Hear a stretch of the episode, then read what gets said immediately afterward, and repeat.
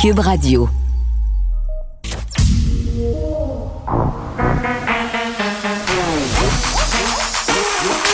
Elle a une opinion sur tous les sujets. Pour elle, toutes les questions peuvent être posées. Geneviève Peterson. Cube, Radio. Salut tout le monde, bienvenue à l'émission. Merci d'écouter que, bien entendu, dans quelques instants, on va diffuser ce point de presse François Legault, Christian Dubé qui va faire son annonce concernant le personnel de la santé. Va nous présenter son plan.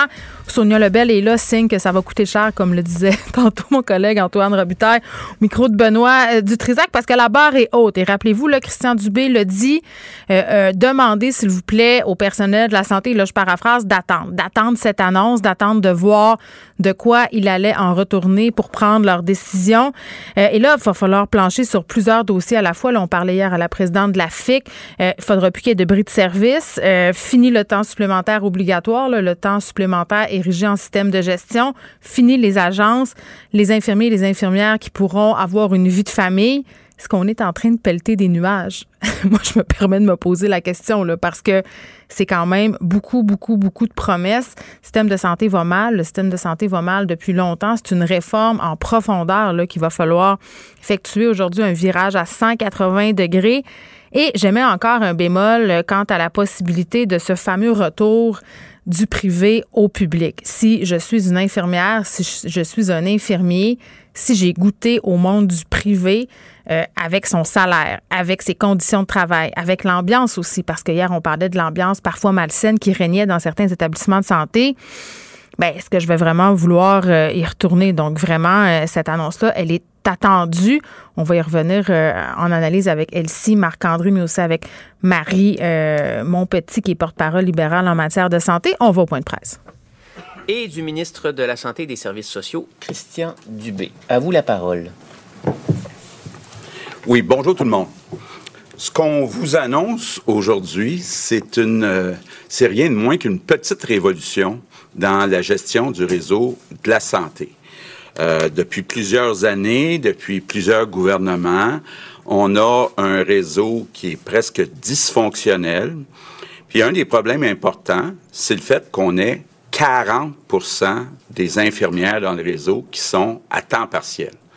On peut imaginer, là, ceux qui ont déjà géré une entreprise, une organisation, il n'y a aucune organisation qui pourrait être gérée de façon efficace avec 40% de euh, ces employés importants qui sont à temps partiel. Donc, euh, euh, le problème commence là.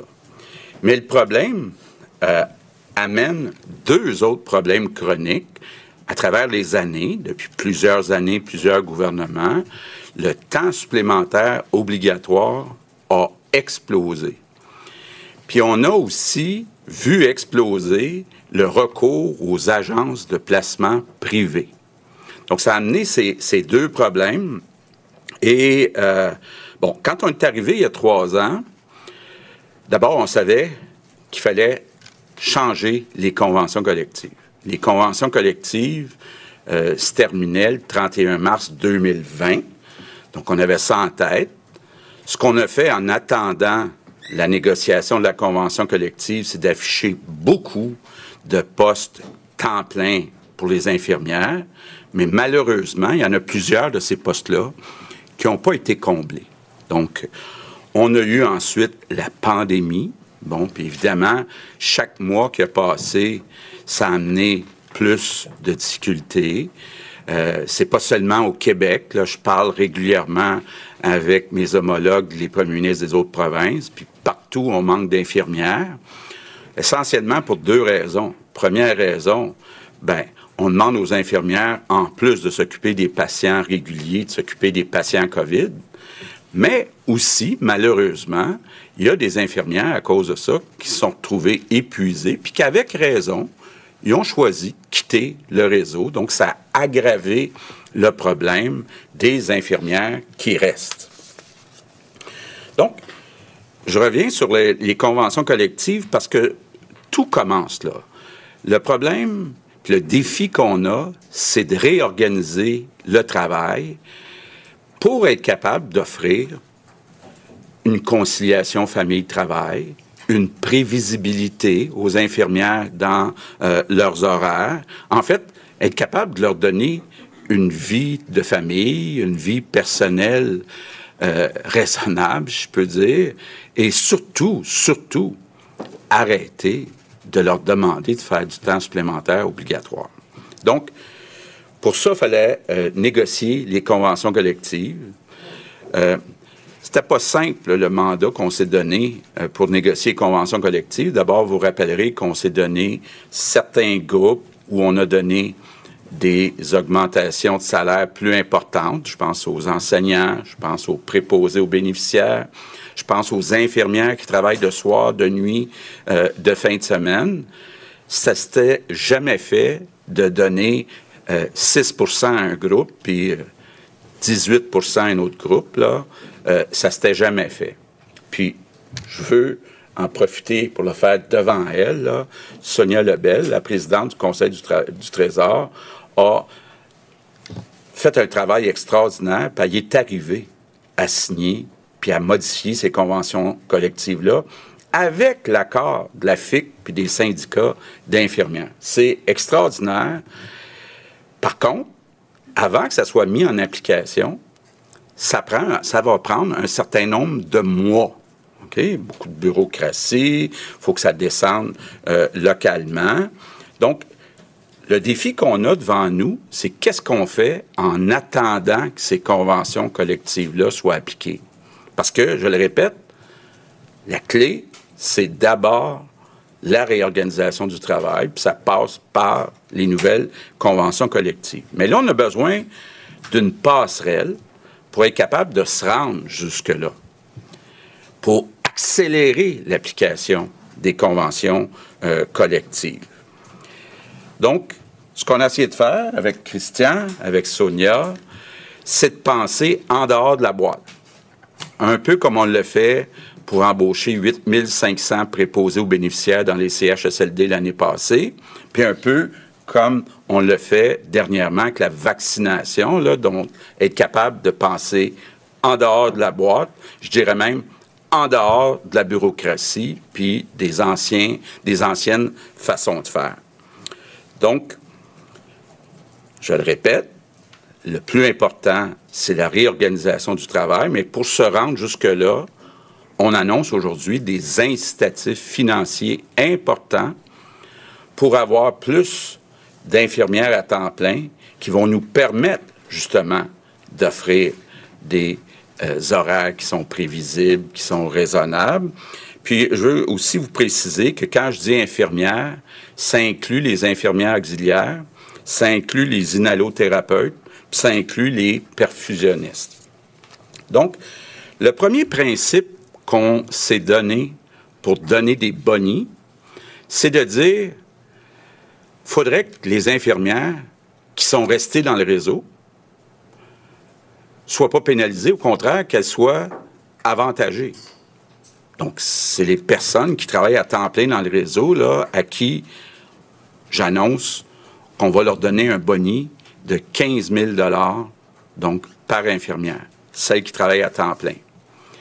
Deuxième groupe, les infirmières qui sont dans le réseau actuellement, qui acceptent de passer à temps plein, vont recevoir aussi un boni de 15 000 Troisième groupe, les infirmières qui ont quitté. Donc, soit qui ont quitté pour être chez elles à, la retraite, soit qui ont quitté pour aller souvent dans le secteur privé. Donc, les infirmières qui ont quitté, qui acceptent de revenir à temps plein, vont avoir un bonus, de 12 000 Il y a une quatrième catégorie qui est dans cinq régions. Il y a cinq régions où il y a des problèmes particuliers. Bon, l'Outaouais, bien sûr, parce qu'il y a la compétition d'Ottawa puis de l'Ontario, l'Abitibi-Témiscamingue, dont on a beaucoup parlé, la Côte-Nord, le nord du Québec, puis la Gaspésie et de la Madeleine. Donc, des régions qui sont plus éloignées, où il y a encore plus de problèmes. Donc, dans ces régions-là, on va offrir un boni aux infirmières qui sont déjà à temps plein, qui sont restées de 18 000 puis, les infirmières qui acceptent de revenir à temps plein dans ces cinq régions, vont avoir un boni de 15 000 bon.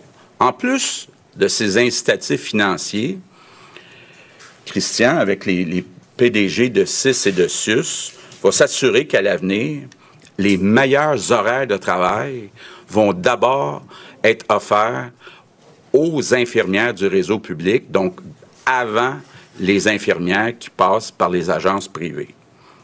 Ensuite, on va embaucher des agents administratifs. Il y a beaucoup d'infirmières qui nous ont dit, je passe 30% de mon temps à remplir la paperasse. Donc, on aimerait mieux, nous autres, qui passent ce temps-là à soigner des patients. Donc, on va embaucher des agents administratifs. Ça va libérer du temps d'infirmières. Il y a aussi des moyens qui vont être euh, mis en place qui vont donner plus des résultats à moyen terme. Le ministre de l'Emploi, Jean Boulet, travaille sur du recrutement à l'extérieur euh, du Québec, puis il travaille aussi sur une accélération de la formation des infirmières auxiliaires. Donc, je conclue en vous disant que toutes ces mesures vont nous permettre de réduire de façon très importante. On aimerait ça que ça soit complet, là, mais on va être réaliste dans un premier temps, de réduire de façon très importante nos deux problèmes chroniques, c'est-à-dire réduire le temps supplémentaire obligatoire, puis réduire l'utilisation des agences de placement euh, privées. Puis pour ça, ben, vous le voyez, on a des moyens costauds. Ça représente un coût d'environ un milliard de dollars pour le gouvernement du Québec. C'est beaucoup d'argent, mais on pense que la situation le justifie. Maintenant, dernière chose que je veux préciser, on a très bien compris que l'essentiel pour les infirmières, c'est pas l'argent, c'est la qualité de vie, c'est d'être capable d'arrêter d'avoir du temps supplémentaire obligatoire, d'avoir de la prévisibilité. Puis notre objectif dans tout ce qu'on propose aujourd'hui, c'est d'avoir une meilleure... de dire, faut que le réseau public de la santé soit la meilleure place pour les infirmières pour travailler. Pas les agences privées, pas ailleurs, là. Réseau public, il faut qu'on soit capable d'offrir les meilleures conditions. Pour ça, on a besoin à court terme de mettre des incitatifs pour avoir plus de gens à temps plein. Donc, je lance un message en terminant à toutes les infirmières qui sont pas à temps plein actuellement dans le réseau. On a besoin de vous autres. Les Québécois ont besoin de vous autres. Puis je lance aussi un message aux syndicats, aux gestionnaires, ordres professionnels, tout le monde, là, faut se mettre en mode solution. C'est un gros changement qu'on propose, mais devant une situation exceptionnelle, faut prendre des moyens exceptionnels. Je termine en disant, les infirmières, ont pris soin de nous autres depuis longtemps. Il est temps aujourd'hui qu'à notre tour, on prenne soin de nos infirmières. Sur ce, je passe la parole à la présidente du Conseil du Trésor, Sonia Lebel merci, Monsieur le Premier ministre. Bonjour tout le monde. Je suis très contente d'être ici parce que cette révolution euh, dont euh, le Premier ministre vient de vous parler, quant à moi, elle débute par cette convention qu'on a négociée avec principalement la FIC et les autres syndicats également. Et On va revenir euh, sur ce que dit Sonia Lebel tantôt avec Elsie Marc-André. Et je vous disais, on aura Marie Monpetit aussi qui est porte-parole libérale en matière de santé parce qu'évidemment, là, il se dit beaucoup de choses. C'est une annonce très, très attendue. On l'a présenté comme une petite révolution, un plan de de 1 milliard de dollars quand même euh, pour pallier au manque de personnel en santé. L'exode vers le privé aussi, la pénurie de personnel, ça passait par la convention collective. C'était pas simple. M. Legault l'a répété à plusieurs euh, reprises et c'est vraiment toute une réorganisation du travail auquel on va assister euh, dans quelques mois. Et je pense que ça, c'est ce qu'il faut retenir. Là. On est en train de voir et de mettre en place vraiment là, de grands changements. Il faudra être patient. C'est peut-être un peu ce qui est paradoxal on nous demande de, leur laisser du temps, puis on critique le côté bureaucratique de la patente. En même temps, il y a de la bureaucratie à à faire. faut passer au travers beaucoup de paperasserie là, pour réussir justement à, fait, mettre fin au travail supplémentaire obligatoire pour que les infirmiers et infirmières puissent avoir une vie personnelle. Euh, mais qu'est-ce qu'on va faire en attendant? Puis ça, ça sera peut-être la question qu'il va falloir euh, se poser. Là, je pense que les gens vont devoir être conciliants encore un petit bout. On nous, a parlé d'une passerelle. Ça me faisait penser un peu à quand tu demandes un pont hypothécaire. C'est comme si tu n'avais pas le moyen de te payer les deux, puis tu demandes à ta banque, ben fais-moi une petite faveur, puis étire-moi la sauce le plus que tu peux. Euh, incitatif financier important, évidemment, parce que l'argent, euh, c'est le nerf de la guerre. Et, vraiment, je Bon, on nous a annoncé là, de quoi il allait en retourner au niveau des bonnies de salaire. Puis pour ceux euh, et celles qui sont restés dans le réseau, euh, ce qu'on comprend, c'est qu'ils vont avoir une petite étoile dans leur cahier. Une grosse étoile quand même, 15 000 par infirmière qui est restée à temps plein. Euh, pour ceux là, qui travaillent à temps partiel et qui vont passer à temps plein, on aura aussi un bonnet de 15 000 Mais moi, j'aurais un petit bémol là-dessus. Je pense qu'il faut faire attention à tout ça. Le 15 000 ça a l'air gros, mais il faut faire attention parce que ça peut être un piège fiscal. Hein? Si ton taux d'imposition change, si tu changes de palier, tu seras davantage imposé et tu perdras aussi des prestations, euh, les prestations canadiennes, les prestations québécoises pour enfants, les subventions qu'on a le premier, le 20 du mois. Euh, tout dépendant du salaire, là, ça peut faire quand même une bonne différence euh, dans le budget. Donc, pour certains, là, j'imagine que ça sera un casse-tête.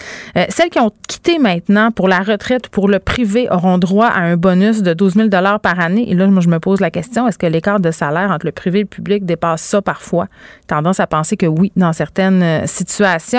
Et parlons des régions éloignées, bien entendu, parce que euh, là, on a encore davantage de problèmes qu'ici dans les grands centres. 18 000 euh, de primes pour les infirmières euh, qui sont restées dans le système.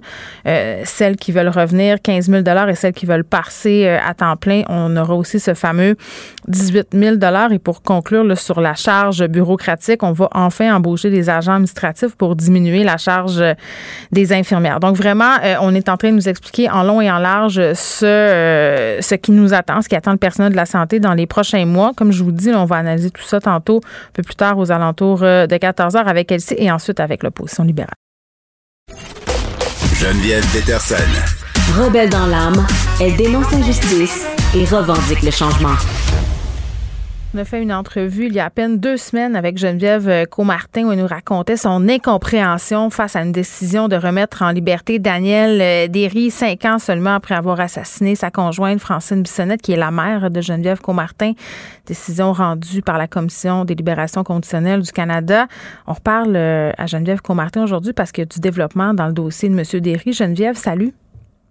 Salut Geneviève. Merci euh, d'avoir accepté de me parler aujourd'hui. Euh, c'est pas rien ce qu'on vient d'apprendre quand même. Là, euh, Daniel Derry, finalement, sa semi-liberté a été annulée.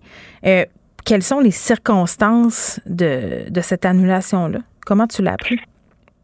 Oui, en fait, euh, on m'a téléphoné, donc la personne euh, qui est en charge des victimes à la commission des libérations m'a téléphoné pour me dire qu'il y avait eu une décision de la commission d'annuler euh, la semi-liberté parce que son plan de sortie ne fonctionnait plus.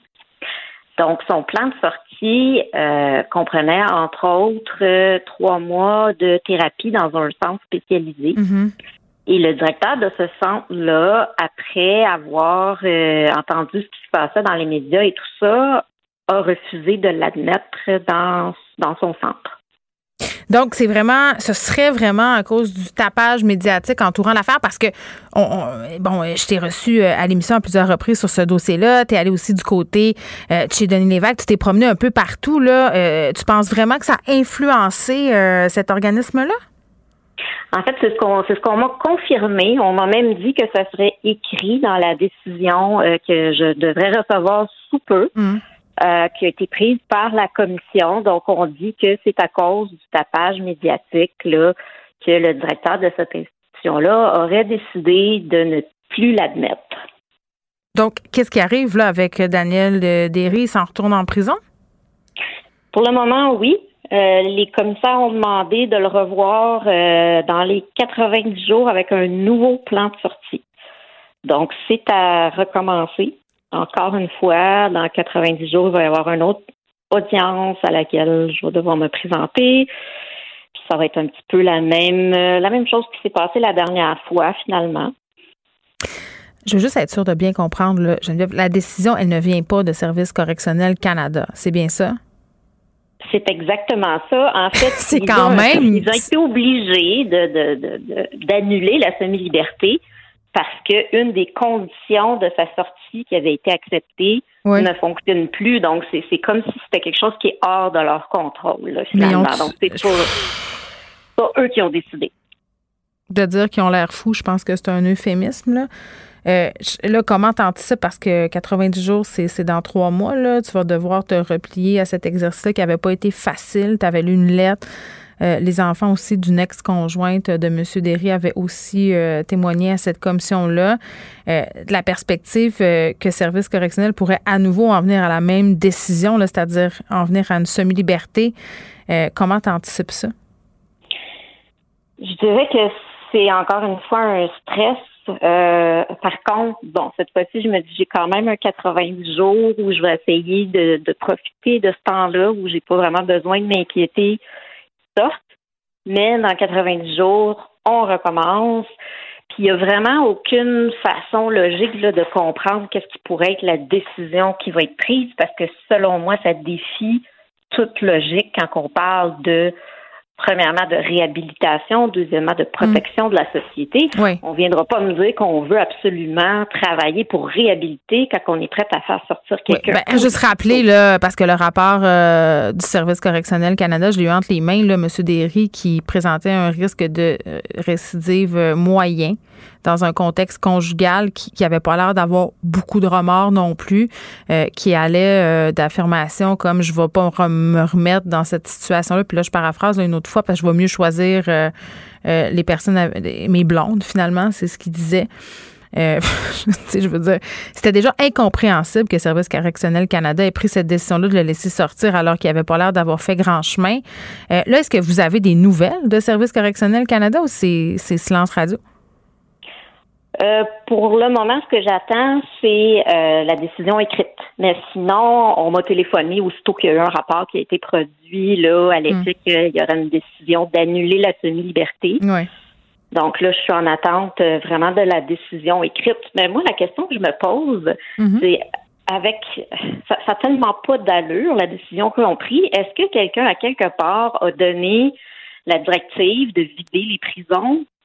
Est-ce que quelqu'un à quelque part a dit OK, on manque de place ou on manque de sous, puis euh, on les sort? C'est vraiment inquiétant. Quelqu'un qui aurait eu un dossier nickel en prison, j'aurais dit OK, peut-être, peut-être qu'il a démontré, mais même pas.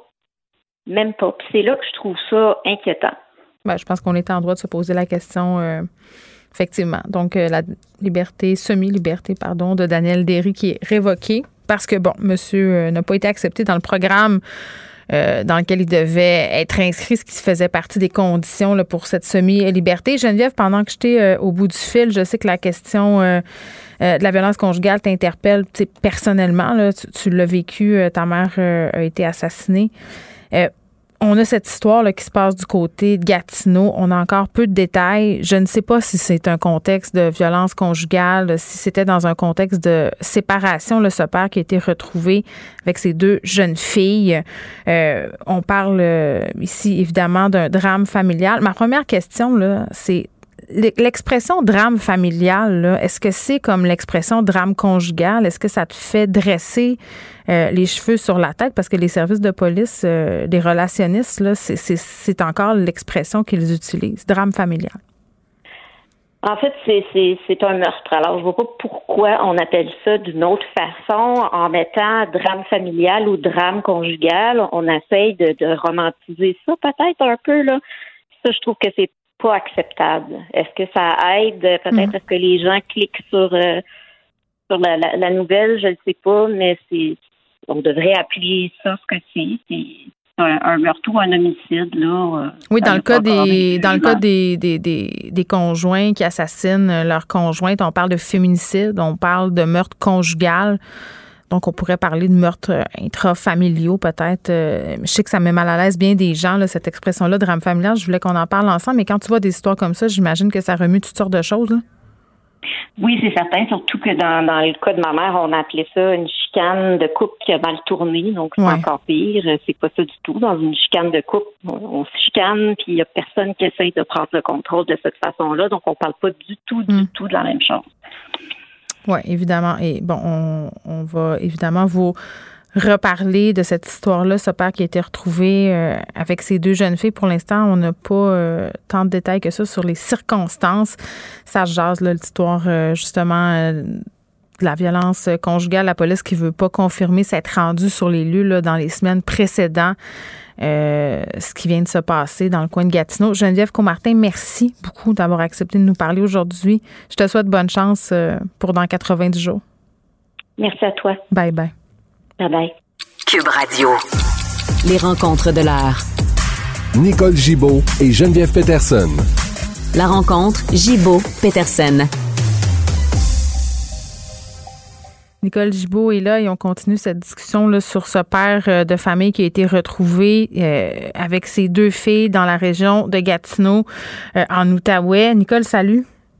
Bonjour Geneviève. Bon, je le disais, on n'a pas encore euh, beaucoup de détails là, euh, sur cette histoire-là. On retient l'hypothèse. On, dit partout un drame familial, là, mais comme je discutais avec Geneviève Comartin, qui a perdu sa mère dans un homicide conjugal, ça fait grincer des dents les familles quand on désigne comme ça les événements. Là, appelons ça un homicide familial. Euh, trois morts suspects, donc. Oui, c'est vraiment tragique. Puis, euh, tu sais, ça bouleverse évidemment tout le Québec, une communauté bien particulièrement. Puis moi qui vis à côté en plus, Ben oui. euh, vraiment à côté là. Euh, alors donc dans les circonstances, on est complètement. euh, mais c'est toujours le cas lorsque pas parce que d'autres notes sont pas importants, là, mais les enfants, ça vient, euh, ça vient nous chercher. Pour, ils sont tellement innocents, vul- vulnérables. Mais Ben, un parent qui tue ses enfants, c'est contre ça. nature. tu sais, C'est pour ça que ça vient me contre chercher. nature, ça vient, moi, ça vient tout le temps me rechercher puis me rebouleverser avec ce que j'ai suivi dans le procès de Turcotte, puis j'ai encore des images. Alors, non, c'est c'est vraiment très. Puis, ça soulève aussi des questionnements au niveau de ce qui est arrivé, toujours les mêmes questionnements, le même questionnement. Là, on apprend peut-être qu'il y aurait eu des problèmes dans les semaines suivantes. Oui, mais c'est pas confirmé. Ben c'est pas confirmé, mais par contre, c'est un peu confirmé. Je parle par la police, vous Oui, avez oui. raison, mais il y a beaucoup de témoignages à l'effet que, que donc, ces voisins-là, ils ont ils sont ils vivent quand même sur la rue. Et Il à avait l'air d'avoir des difficultés. Ah, yeah, oui, oui. Il semble que oui, on est possiblement dans un. Je parle encore une fois des témoignages euh, de, de voisins. Rien de confirmé, mais des témoignages de voisins que j'ai entendus de vive voix qui ont dit effectivement qu'il qu'il semblait avoir eu des problèmes, qui étaient peut-être en instance de séparation. Bon. Et tout ça, ben, ça nous fait repenser au filet de sécurité. Puis le filet de sécurité, oui, j'en conviens, là, mais ils sont pas toujours arrêtés, ces gens-là. Ils sont pas, pour des raisons X, qui appartiennent souvent au, au, au conjoint euh, ou à la dame, ou peu importe les raisons. Euh, bon, en tout cas, on ne sait pas ce qui est arrivé, on va le voir. On pourra en discuter du détail, pourquoi, qu'est-ce qui est arrivé, si c'est vrai il y a quelques semaines. Mais le filet de sécurité, là, il est aussi pour les hommes. J'entendais un très bon commentaire euh, de la personne qui s'occupe euh, de, des hommes. Euh, elle fait des interventions. Son nom m'échappe, mais je vais l'avoir dans une seconde. Là. Euh, et et je, je dirais que dans ces circonstances-là, oui, c'est important. Elle s'appelle Geneviève Landry, qui Oui. était directrice générale d'entraide pour hommes. Puis c'est extrêmement important, même du début. Tu sais, tu te souviens qu'on se parlait du filet de sécurité, nous autres, là, par une, une enquête sur la dangerosité? Oui, bien sûr. Ben, la dangerosité, c'est pas juste lorsqu'on arrive à la cour. La dangerosité, ça peut être pour lui et pour Hmm. Mais ses proches. Sais-tu quoi? J'apporte un. un- J'entends ce que tu dis, là, mais c'est tu sais quoi qui est difficile avec cette fameuse dangerosité-là? Tu sais, là, on peut poser plein de questions. Là. La police qui s'est rendue là à plusieurs reprises, euh, selon ce qu'on entend à travers les branches, euh, qu'est-ce qu'ils auraient pu faire, ces policiers-là? Est-ce qu'il y avait matière, si on veut, à agir, à appeler des ressources? Mais moi, je parlais avec le avec Gilles Chamberlain, tu sais, qui était à, Pinel avant. Puis, tu sais, puis je, je posais tant la question, Nicole, je disais, oui, mais tu sais, une personne, comment qu'on sait ça va passer à l'acte, euh, ça va s'en prendre à elle-même ou encore à ses enfants? Puis ce qu'il me disait, docteur Chamberlain, c'est que c'était excessivement difficile à prévoir, voire même impossible. Dans certains cas, on a quelques indices, c'est facile de les voir après coup, Mais sur le coup, là, euh, c'est pas évident, par exemple, euh, que telle personne va assassiner ses enfants. Donc, c'est comme un impasse, tu sais. Moi, je vois pas là. Je, puis j'ai tellement de respect pour le docteur Chamberlain que je connais pour l'avoir côtoyé dans des euh, dans des endroits où on faisait des bon des évaluations? non, non, c'est des conférences. Oui, oui. Ah, alors, ceci dit, je, je comprends, je comprends son point de vue, mais dans ce sens-là, c'est pas tellement là-dessus.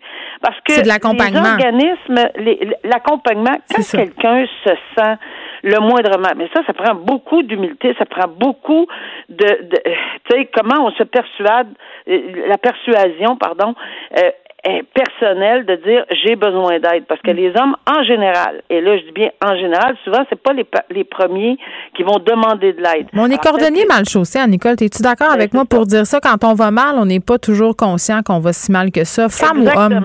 Mais il y a tellement de beaux, euh, il y a tellement des associations qui prennent soin de ces hommes-là, c'est impossible. Euh, alors, euh, je, je, je pense que ça serait bénéfique, pas parce que comme le docteur Chamberlain dit, on prévoit un suicide ou un homicide, mais je, pour apaiser les tensions et puis aider à mettre peut-être prendre un, petit bombe, d'être un peu plus zen dans une situation. puis de pas se rendre. de pas se rendre. parce que quand tu es accompagné, quand tu as de l'aide, tu te rends pas peut-être à ces pensées-là. Puis euh, c'est peut-être aussi, puis Nicole, on revient toujours à ça, toi puis moi, quand on discute de ces affaires-là, puis Geneviève Guilbeault le disait là, quand elle a fait ses allocutions concernant les féminicides, malheureusement, elle disait on peut pas tout gérer. Il faut qu'il y ait un filet de sécurité sociale, mais humain aussi autour de ces personnes-là. Ouais, c'est pour ça que le filet de sécurité pour les dames au niveau des tribunaux, puis des bracelets, puis des ci, puis des ça, mais euh, euh, ça, c'est vraiment une vision qu'on avait peut-être moins vue, c'est euh, chez les hommes. Alors, puis, puis évidemment, au secondaire, ça peut commencer, etc. Hum. Mais il y a des beaux groupes qui s'occupent de ces gens-là. Et d'ailleurs, cette dame-là en faisait référence dans des entrevues, là, hum. euh, la dame Geneviève Landry. Puis je pense que ça vaudrait la peine de l'exploiter parce que on veut pas que ça arrive. On dirait que c'est mieux de prendre les devants, un peu comme on le fait avec les enfants de la DPJ. Il vaut mieux faire une plainte que ça soit non fondé que d'avoir des regrets, tu sais, quand il se passe des choses comme ça. Euh, bon, euh, puis quand on aura plus de détails, on en discutera plus amplement de ce qui s'est passé dans la région de Gatineau. Évidemment, on offre nos plus sincères condoléances aux personnes qui sont touchées par cette horreur-là. Euh, oui, tous les enfants qui les ah. connaissaient, ou les garderies, ou les ben les parents, voisins, tu sais qu'il y a des voisins, j'entendais, là, ah ils sont même pas capables d'aller travailler aujourd'hui. Je comprends. Mais ben non, mais clairement, c'est ça. Tu connais ces enfants-là, tu les as vus ah, jouer. Euh, tu dis, j'aurais-tu pu faire quelque chose? Tu sais, c'est ça, tout ça te traverse l'esprit. Euh, manifestation autour des écoles, euh, on, va y aller de l'avant avec l'interdiction. Enfin, j'ai envie de dire. Puis on se posait la question, Nicole, est-ce qu'on va étendre ça aux garderies, aux hôpitaux? Oui. Euh, oui, je lis le projet de loi. Il est, vraiment pas très long. Mais vas-y donc. Euh, puis souvent, souvent c'est mieux quand on Oui. vas-y donc. trop, là. Oui. Alors, oui, effectivement, ça se bon, c'est pour euh, les services de dépistage euh, où sont offerts des services de dépistage, de vaccination, des établissements de santé, des services sociaux, des centres de la petite enfance, des garderies, euh, enseignement euh, préscolaire, primaire, secondaire, euh, toute clinique mobile offrant des services visés à, à, ceci. Donc oui, alors c'est calqué, c'est presque, c'est l'expression qu'on entend depuis ce matin, c'est un copier-coller sur la, la loi sur l'avortement là interdire aux gens d'aller euh, dans un périmètre de 50 pieds, en, en, en dedans de 50, pas pieds, pas 50 mètres. 50 mètres. encore dans pieds, moi, là. Ben, moi, regarde, j'ai 39 ans, puis je dis des pieds, là, fait que. Ah, OK. Alors, ça va, mettons 350 pieds, 50 mètres, on va dire, à peu près, pour qu'on fasse une association. Je pas ça. Carl nous calcule ça, là, en ce moment. OK. Ben, je suis pas loin. C'est trois points quelque chose. De toute façon, ça sera à peu près ça. Et c'est de les interdire. Mais il y a des, euh, il y a des, un article, il n'y a pas plus, beaucoup d'articles. Il y a cinq articles. Le deuxième article dit, bon, regarde, si tu organises, non, on, s'imagine là, si tu organises ou tu incites à organiser, et ça, ça va couvrir les réseaux sociaux. Ça, on est content de ça, là, Nicole. ça, je me fais un petit party. Je me fais un petit party. Oui, je pense que je sens que ça bouge un petit peu à l'intérieur. Alors, les organisateurs ou les incitateurs, il y aurait des amendes salées. Puis là, on va me dire, ben oui, encore des amendes qui vont accumuler. Attention, il y a d'autres choses qui s'en viennent. Et par la suite, quiconque, euh, puis là, on va parler des gens qui menacent ceux qui menacent ou intimident, le mot est large, intimident une personne qui sera dans ces lieux, tous les lieux qu'on vient de décrire, là. Alors, les, tous les, les, lieux qui, qui, font partie de l'article 1, ben ça, ces gens-là là, s'exposent, attention, de 2000 à 12 000. Je comprends qu'il y en a qui s'en foutent des amendes, mais il y a peut-être quelques personnes qui vont dire, oh, minute, là, ça ne tente pas tellement, tellement d'aller contester. Pas le temps de faire ça. J'ai le temps de faire des manifs, mais j'ai pas le temps d'aller contester. Des, hmm. j'ai, bon, etc., etc., etc. Et il y a également un article qui dit que le juge, la cour, un juge, on, on, va permettre qu'un juge de la Cour supérieure puisse accorder une injonction pour empêcher tout acte interdit aux articles précédents, donc ce qu'on vient de dire, le menacer, intimider, organiser, inciter, euh, etc. Donc, ça donne euh, du poids, euh, beaucoup. Puis ça donne une pogne aux polices, là, c'est surtout ça. Ben oui, puis en plus de ça, si on fait l'équation rapide, une injonction, si elle est prononcée et qu'elle n'est pas respectée, on s'en va à un outrage au tribunal et on s'en va vers l'emprisonnement et des amendes. Puis là, on parle des, c'est plus des amendes de 2 trois mille pièces. On surtout si, euh, on parle gros là, mm. si jamais c'était le cas. Donc, je pense qu'on s'est donné beaucoup de poigne. Euh, et, ceci dit, est-ce que ça va passer tel quel? Parce que oui, le délai est très large dans le projet, parce qu'on parle de euh, tant et aussi longtemps qu'il y aura l'état d'urgence, mais on a compris par l'intervention de M. Legault ce matin que rapide, là, parce qu'il voulait pas en discuter trop trop, il était bien occupé, puis on le mm. comprend. Euh, il va il va accepter possiblement un amendement puis d'y aller. Mais ça c'est correct pour pouvoir le renouveler parce que je, je suis pas je suis pas nécessairement une grande fan de Claire Sanson là, qui est le petit robot d'Éric Duhem au Salon Bleu, mais euh, de dire parce que bon, euh, il y avait beaucoup de gens qui se questionnaient justement sur faire durer ça trop longtemps, peut-être avoir un impact sur les autres revendications qui sont perçues comme étant plus légitimes, les profs, les infirmiers, tout ça, nanana. Donc, de renouveler ça au, mois, je trouve pas que c'est une ben, demande qui, qui, qui, est complètement irrationnelle. Non, puis, euh, tu sais, euh, je pense qu'il y avait un point. Il faut, faut donner à César ce qui revient à César. Je suis assez d'accord avec toi. De demander euh, une pause aussi pour réfléchir. C'est jamais mauvais de réfléchir. c'est comme le couvre-feu, là, Nicole. À un moment donné, on le reconduisait, on se posait des questions. c'est encore pertinent. Puis là, on nous disait oui, c'est encore pertinent. Non, je pense qu'on va arriver à quelque chose, euh, Geneviève, aujourd'hui. J'ose espérer. Là, à moins qu'on s'en fâche dans 53, On a des bonnes nouvelles aujourd'hui, là. Cette loi-là, le oh. plan pour le personnel de la santé. Donc, euh, quand on va même. travailler fort aux, nouvelles. Exactement. Ben, ça va travailler fort au gouvernement aussi pour remplir toute la paperasse nécessaire pour cet avancement. Ah, euh, on revient sur cet accident qui a aussi touché beaucoup de gens, Saint-Jean-sur-Richelieu, pardon, on en a parlé euh, ah cette semaine ensemble. La mère de famille qui est décédée euh, avec ses deux enfants, elle revenait de faire du crossfit. Puis quand on en a parlé, la rumeur qui circulait, c'était que le monsieur au volant de la camionnette en question avait eu un malaise. Là, ça semblerait se confirmer, là, la personne à l'origine de l'accident. Puis je trouve ça, tu sais, on le nomme pas là, parce que jusqu'à maintenant, il n'a pas commis d'infraction. Là. il y avait des importants problèmes de santé devait subir une intervention là, dans pas Je pense que c'est au cerveau. On lui avait par ailleurs retiré son permis de conduite de poids lourd, mais on lui avait laissé son permis de conduire. Et là, c'est là où moi je pose des questions. Ben c'est sûr, c'est sûr, puis c'est pas pour rien que c'est qu'il y a des articles à cet effet-là, puis, mm. c'est bon de se questionner parce que on a tous en tête, on se souvient aussi là, quand on se questionnait sur la personne qui a frappé la jeune dame enceinte à, Québec euh, et son enfant a survécu. Oui, quand elle traversait la rue là, c'était ça. Elle traversait la, la rue et cette personne-là, évidemment, avait eu un diagnostic là, puis ne pouvait pas apparemment conduire. Mais mm. dans ce cas ici, tu viens de le dire, ne pouvait pas conduire un poids lourd.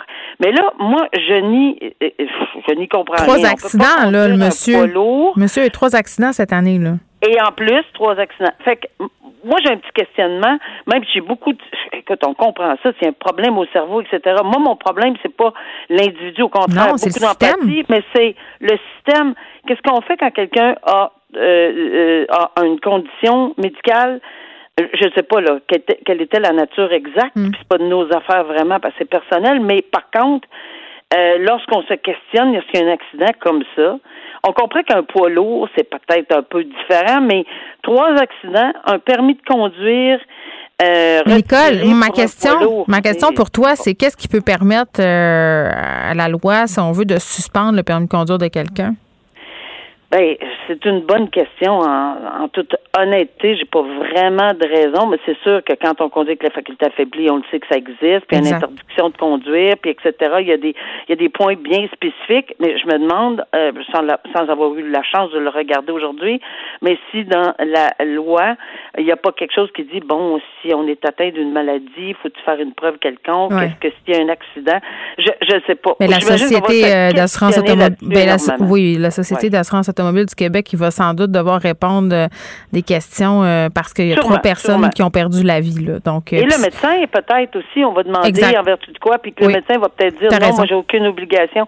Fait que je pense que c'est des des un questionnement qui est bien normal de faire dans des circonstances aussi tragiques. Puis une histoire terrible, puis ce monsieur-là, c'est effectivement sa condition qui a causé cet accident-là. Imagine comment il va s'en vouloir ah. jusqu'à la fin des temps. Nicole, merci beaucoup. À demain. Merci, à demain. Au revoir. Joignez-vous à la discussion. Appelez ou textez le 187 Cube Radio 1877 827 2346. Hello qui fait jaser aujourd'hui en lien avec l'acteur et animateur Guillaume Le Métivierge. Article d'Hugo Dumas dans la presse en collaboration avec Patrick Lagacé sur le statut vaccinal de Guillaume Le Métivierge. On apprend qu'il n'est pas vacciné contre la COVID-19. Bon, euh, là, on article pour détailler tout ça où on apprend toutes sortes d'affaires, là, euh, entre autres euh, que, bon, Guillaume Le Métivierge a l'air de partager des idées complotistes qui est contre le vaccin. On est avec Victor Enriquez pour jaser tout ça. Est-ce que ça va avoir un impact euh, sur son image publique? Victor, salut. Bonjour Geneviève. Bon, moi, ma première question est bien, bien, bien, bien, bien simple, Victor. Là. Euh, Guillaume le Métivierge, puis là, mettons la table comme il faut. Là. Moi, je suis pas anti-vaccin, tout le monde le sait, je suis pro-vaccin. Je trouve que les gens qui se font pas vacciner en ce moment sont déconnectés complètement. Maintenant que c'est dit, Guillaume le Métivierge, là, il faisait pas la promotion d'idées complotistes en public. Il n'a pas dit au monde euh, de ne pas aller se faire vacciner, mis à part son entrevue à Tout le monde en parle, où on sentait poindre, si on veut, certains bémols par rapport aux mesures sanitaires quand il a été reçu en compagnie d'Éric Duhem avec Laurent Jalbert, là, longue discussion. Euh, on ne pouvait pas vraiment savoir là, que Guillaume le Métivierge partageait ces vues-là sur la vaccination. Est-ce que cet article-là, est-ce que de sortir cette nouvelle, est-ce que, autrement dit, c'était d'intérêt public? Ben, ce, qui est, ce qui peut être d'intérêt public, c'est le fait qu'il ne réalisera pas d'épisode de District 31 cette année, contrairement aux à années À cause de ça. OK. À cause de ça. Maintenant, je suis d'accord avec toi. J'ai un certain malaise avec le fait de dévoiler le dossier médical de quelqu'un dans un journal, dans l'espace public, alors que ça n'incombe que lui. Et vraisemblablement, il est prêt à vivre avec les conséquences de son choix. C'est un choix qui lui appartient. Mais quand tu dis ça, ça n'incombe qu'à lui, je comprends ce que tu veux dire, mais en même temps, sur des plateaux, euh, Monsieur le Métivierge côtoie des acteurs, des actrices, des, il côtoie beaucoup de gens, là, donc ça peut avoir des impacts. Ben, moi, je reviens sur ce qui n'incombe qu'à lui, à mes yeux, hmm. c'est, pour moi, toute personne a le droit, puis on vit dans une société libre et démocratique, a le droit de faire ses choix par rapport à la vaccination. C'est vrai. Maintenant, tous les choix viennent avec des conséquences. Et à ce moment-là, dans le cas de M. Guillaume Le Métivier, s'il décide de ne pas se faire vacciner, ben, il y a des conséquences. Par, par exemple, la perte de ce contrat-là. Hmm. Par exemple, le fait qu'il ne pourra probablement pas assister à certains plateaux où est-ce que le passeport vaccinal sera demandé. Le fait qu'il ne peut pas aller au resto. Et à ce moment-ci, la question qui va se poser aussi, c'est que va-t-il arriver avec, euh, avec son, son entente avec Hyundai? Parce que comme entreprise, une entreprise, elle a des valeurs qu'elle veut que ses porte-paroles respectent. Là, la mhm. question qui se pose, c'est qu'est-ce que Hyundai exige à ses employés? Est-ce que ça correspond à ce que Guillaume Letivierge prône comme, euh, comme position, comme, euh, comme choix en même Temps, il ne l'a pas prôné publiquement c'est quand même une nuance importante. Là, c'est out there, autrement dit. Là, les gens maintenant savent à quelle enseigne M. le Métivierge loge, mais comme porte-parole, je sais pas, je l'ai pas lu son contrat, euh, mais ça doit ressembler à tous les autres contrats de porte-parole. Il faut que tu aies un comportement qui a pas euh, de, conséquences négatives sur l'image de la marque que tu défends. Euh, est-ce que sur la simple foi d'un article dans le journal où on dit M. le Métivierge n'est pas vacciné, on peut mettre fin à un contrat? Je vais donner un exemple. Mettons que euh, Hyundai exige à tous ses employés d'être vaccinés dans mhm. certains pays du monde, parce qu'on sait que Hyundai est un peu partout sur la planète. Est-ce que Hyundai, à ce moment-ci, peut continuer, puis là, je, ne dis pas qu'ils vont mettre son contrôle, mais est-ce qu'ils peuvent continuer à être activement associés à cette mhm. personne-là à ce moment-ci, alors qu'eux exigent de leurs employés une attitude différente de celle que leur porte-parole prend? Non, c'est clair. cette question-là qui va se poser et c'est là où, puis tu sais, je dis pas que le contrat va être fait, mais par exemple, tu pourrais comme compagnie dire que tu ne feras aucune nouvelle publicité tant que la situation ne se sera pas résorbée, étant donné le choix de ton porte-parole. Ouais, t'exiges Il y a des qu'il soit choses comme ça vacciné. qui peuvent se faire. Oui, oui. Euh, Ben, ouais, je comprends. Euh, Puis là, tu disais, il faut que tu vives avec les conséquences. tu sais. Puis on comprend entre les lignes là, qui était quand même vocal, M. le Métivierge, sur la question en privé. Là. Tu sais, ce qui est dit dans l'article, c'est quand même euh, euh, qui téléphonait quasiment à des amis pour euh, dire pourquoi vous faites vacciner. Je paraphrase là, évidemment l'article du Gauduma. Euh, le bout qui m'a dérangé aussi, là, c'est de dire OK, c'est parce que moi, si tu es vacciné puis tu en subis les conséquences, c'est-à-dire que tu comprends que tu peux pas aller au restaurant, puis ailleurs où on demande le passeport, puis tu es prêt à vivre avec ça, c'est ton problème, à la limite. Mais demander à des restaurateurs d'avoir le droit pareil de venir manger en salle parce qu'on est, je le cite, spécial, euh, on trouve ça comment, Victor? Ben, regarde, ça, ça là-dessus, je, je félicite les restaurateurs qui n'ont pas permis ça. Je pense que c'est extrêmement important, très courageux de leur part. Ensuite, bon, bien entendu, tu sais, moi, je fais attention lorsqu'on prend des situations comme celle-là hors contexte, hein, une conversation qui est transmise C'est vrai. vers d'autres choses. Je, je suis convaincu que M. Dumas et M. Legacy ont fait un travail très rigoureux, mais des fois, dans le téléphone arabe, il peut se perdre des éléments ou se perdre des détails qui peuvent devenir importants lorsqu'on interprète des paroles comme ça. Moi, je te dirais qu'à ce moment-ci, ce que ça nous amène, cette question-là de Guillaume Le Métivierge, c'est tout le débat autour de, de cette fameuse vaccination qui se poursuit, où est-ce que vraiment on voit un clivage dans une certaine partie de la population, mais rappelons-le, elle est très minime. Oui, mais attends, Je que ce dommage oui, aujourd'hui, vas-y. Vas-y, oui. c'est que, tu sais, Geneviève, aujourd'hui, on parle de Guillaume Le Métivierge, mais ultimement, une professeure qui ne suit pas les consignes dans une école et qui met à risque ses élèves, comme c'est arrivé à l'école Saint-Émile à Montréal, c'est pas mal plus important Guillaume Le Métivierge. Ben, moi aussi, je trouve ça. Puis à un moment donné, je vais, je vais reprendre un peu ce que disait mon collègue Benoît Dutrisac, euh, parce qu'on était toutes les deux mal à l'aise de pointer une seule personne en particulier. Faites une liste de tous les UDA tant que ceux qui sont pas vaccinés, rendus là. Euh, puis, tu sais, ça va poser d'autres problèmes, là, parce que, mettons, puis là, on fait des plans sur la comète un peu. Victor, là, si tu permets, mettons que Guillaume le Vétivierge, là, il voit tout ça aller, puis fait, ben là, mon Dieu, moi, je vais tout perdre toute ma vie parce que je veux pas me faire vacciner. Mettons qu'il y va, là, tu sais, qu'il décide qu'il y va, puis qu'il dit, ben, parce que, euh, bon, il veut pas subir les conséquences, justement. Est-ce que le mal est fait? Parce que ce qu'on apprend aussi, là, parce que Guillaume anime euh, Si on s'aimait, puis les chanteurs masqués ici TVA, euh, ce qu'on se comprend, c'est que la vaccination obligatoire chez Québécois, ça commence seulement le 1er novembre. Euh, les enregistrements seraient terminés, mais ils ne pourraient pas participer à de la promo. Ça, tu l'as dit tantôt. Mais est-ce que le mal est fait? Parce que son image aux yeux du public, aujourd'hui, là, elle est modifiée. Elle est changée. Oui, en même temps, changé, mais, mais c'est là où est-ce que justement dans cette période qu'on vit, il faut faire attention. À Guillaume le Métivierge, les gens ne l'apprécient pas parce qu'il est un expert en santé publique. Guillaume le Métivierge, les gens l'apprécient parce que c'est un animateur, une personne qui est en forme, qui prône l'activité physique, qui fait du parachutisme. C'est un tripeux qui est dans notre TV depuis toujours. Il fait un choix très vrai. personnel, qui est celui de ne pas se faire vacciner. Je suis pas nécessairement d'accord, mais c'est son choix. À partir de là, il est prêt à vivre avec les conséquences. Ça, c'est encore c'est un élément important. Quand tu prends une liberté, tu dois aussi accepter la conséquence qui vient avec. Et la dernière chose maintenant, c'est comment va-t-il communiquer par rapport à ça? Jusqu'à maintenant, il s'est bien tenu de ne pas communiquer sur ses positions personnelles, sauf à tout le monde en parle, où est-ce que oui, il semblait être plus d'un côté, mais en même temps, il l'a présenté d'une façon super respectueuse. Moi, je pense qu'à ce moment-là, si M. Le Métivierge respecte l'opinion des autres, ben, on doit respecter la sienne aussi. Ça ne veut pas dire, par exemple, que tout le monde doit s'adapter à sa position. Et c'est là où, justement, où la conséquence, par exemple, sur un district 31 ou sur des présences en plateau, ben, s'il est prêt à l'accepter, pour moi, il n'y a plus d'enjeu à ce moment-là. Bon, puis de dire euh, de pas faire de commentaires, de pas répondre aux questions des journalistes euh, sur son statut vaccinal, euh, est-ce que c'est une bonne stratégie en ce moment, Victor? Ben, son statut vaccinal, c'est privé, c'est personnel. Moi, ce que je me demande, c'est qu'est-ce qu'il va faire par rapport à l'article de la presse. Ça aussi, ça lui appartient parce que suis, je suis, je suis très mal à l'aise avec ça. Pour vrai, Mhm. de, Ben, de rendre public le dossier médical de quelqu'un, ça ne se fait pas. C'est pas supposé être dans les règles. En même temps, à la presse, il y a beaucoup d'avocats qui regardent les choses. Je suis convaincu que ça a été approuvé par un service juridique quelconque. Si c'est pas le cas, ça aurait dû l'être. Alors, c'est ce débat-là, moi, que je pense qu'on on va suivre attentivement.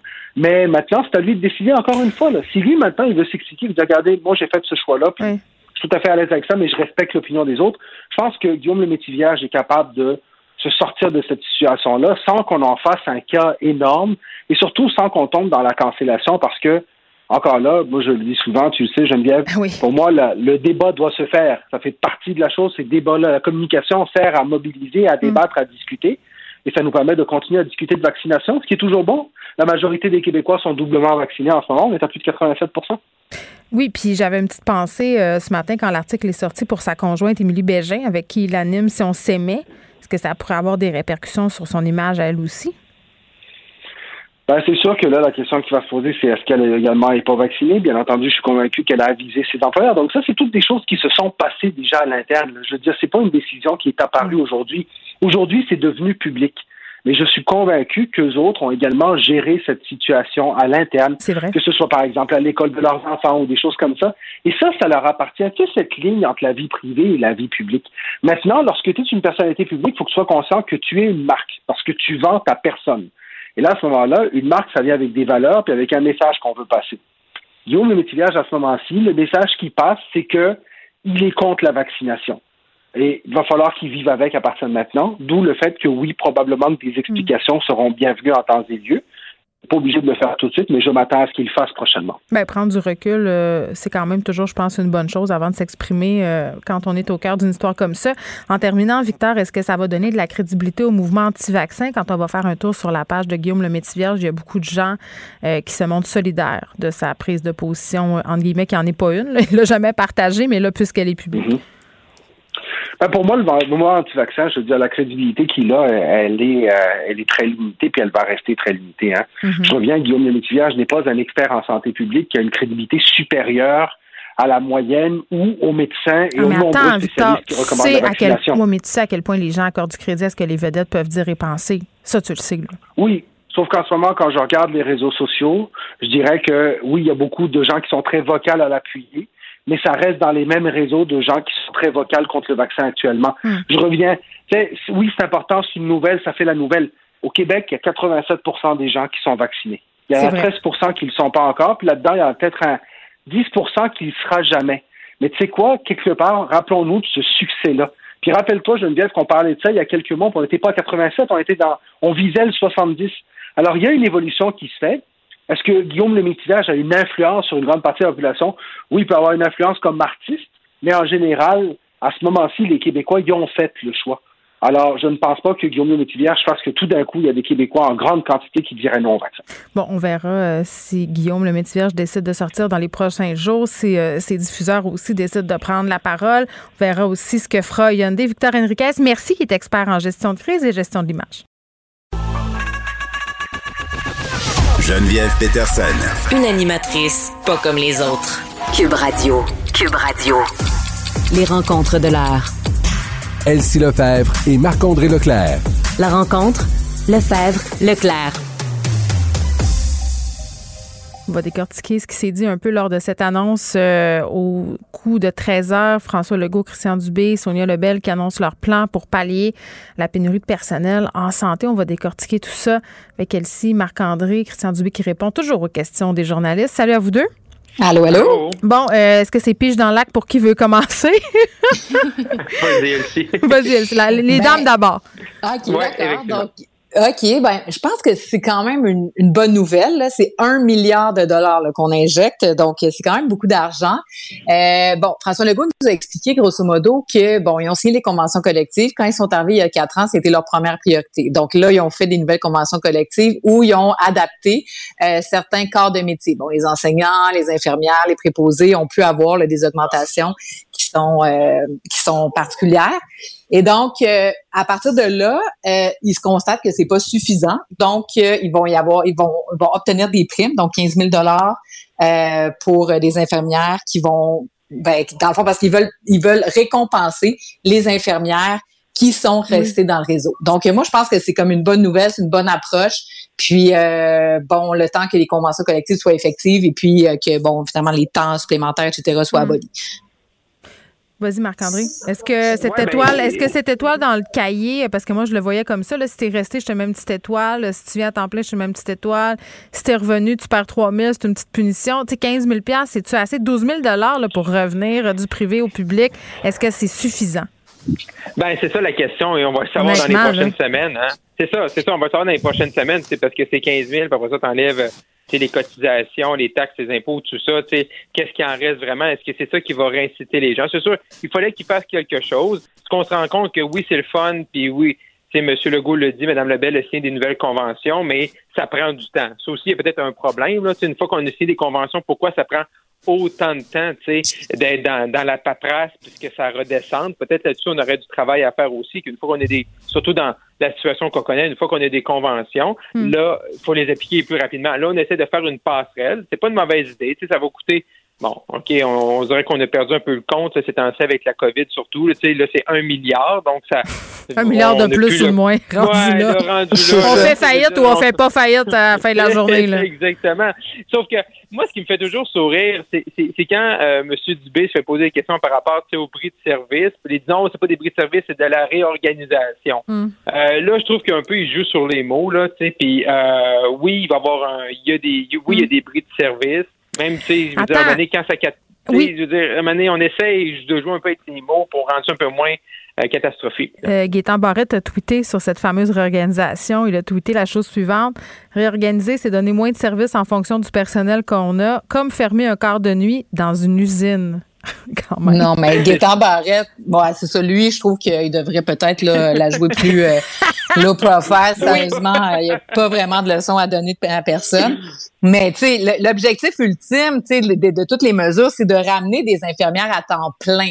Donc tout tout va vers ça, puis d'arrêter de recours aux agences privées parce que ça, ça détruit le système. À la base des agences privées, ça devait être genre occasionnel pour aller chercher des infirmières.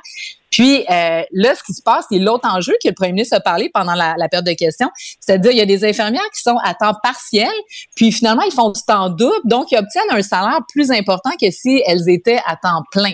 Donc il y a vraiment une problématique. Puis ça, c'est la même question par rapport au corps de travail de 12 heures dans le secteur anglophone. On n'a pas eu le détail de ça, mais effectivement, si ton corps de travail est de 12 heures, c'est que tu n'as pas accès aux heures supplémentaires. Donc les infirmières ah, est-ce qu'on a perdu Elsie? Mon Dieu, c'était tellement intéressant ce qu'elle disait. On est, suspendu. Euh, Marc-André, non, mais c'est vrai ce que soulève Elsie. Il y a quand même euh, plusieurs euh, points aveugles dans cette affaire-là. Puis, tu sais, à un moment donné aussi, il va falloir se poser la question est-ce que cet argent-là va être nécessaire? Parce que, tu sais, on, est toujours dans, l'argent, mais le temps supplémentaire, je veux dire, on ne pourra pas les remplacer par des robots, ce monde-là, là, parce qu'il en manque aussi. Là. Même si mm-hmm. tout le monde à gauche se met à temps plein, on n'aurait quand même pas assez.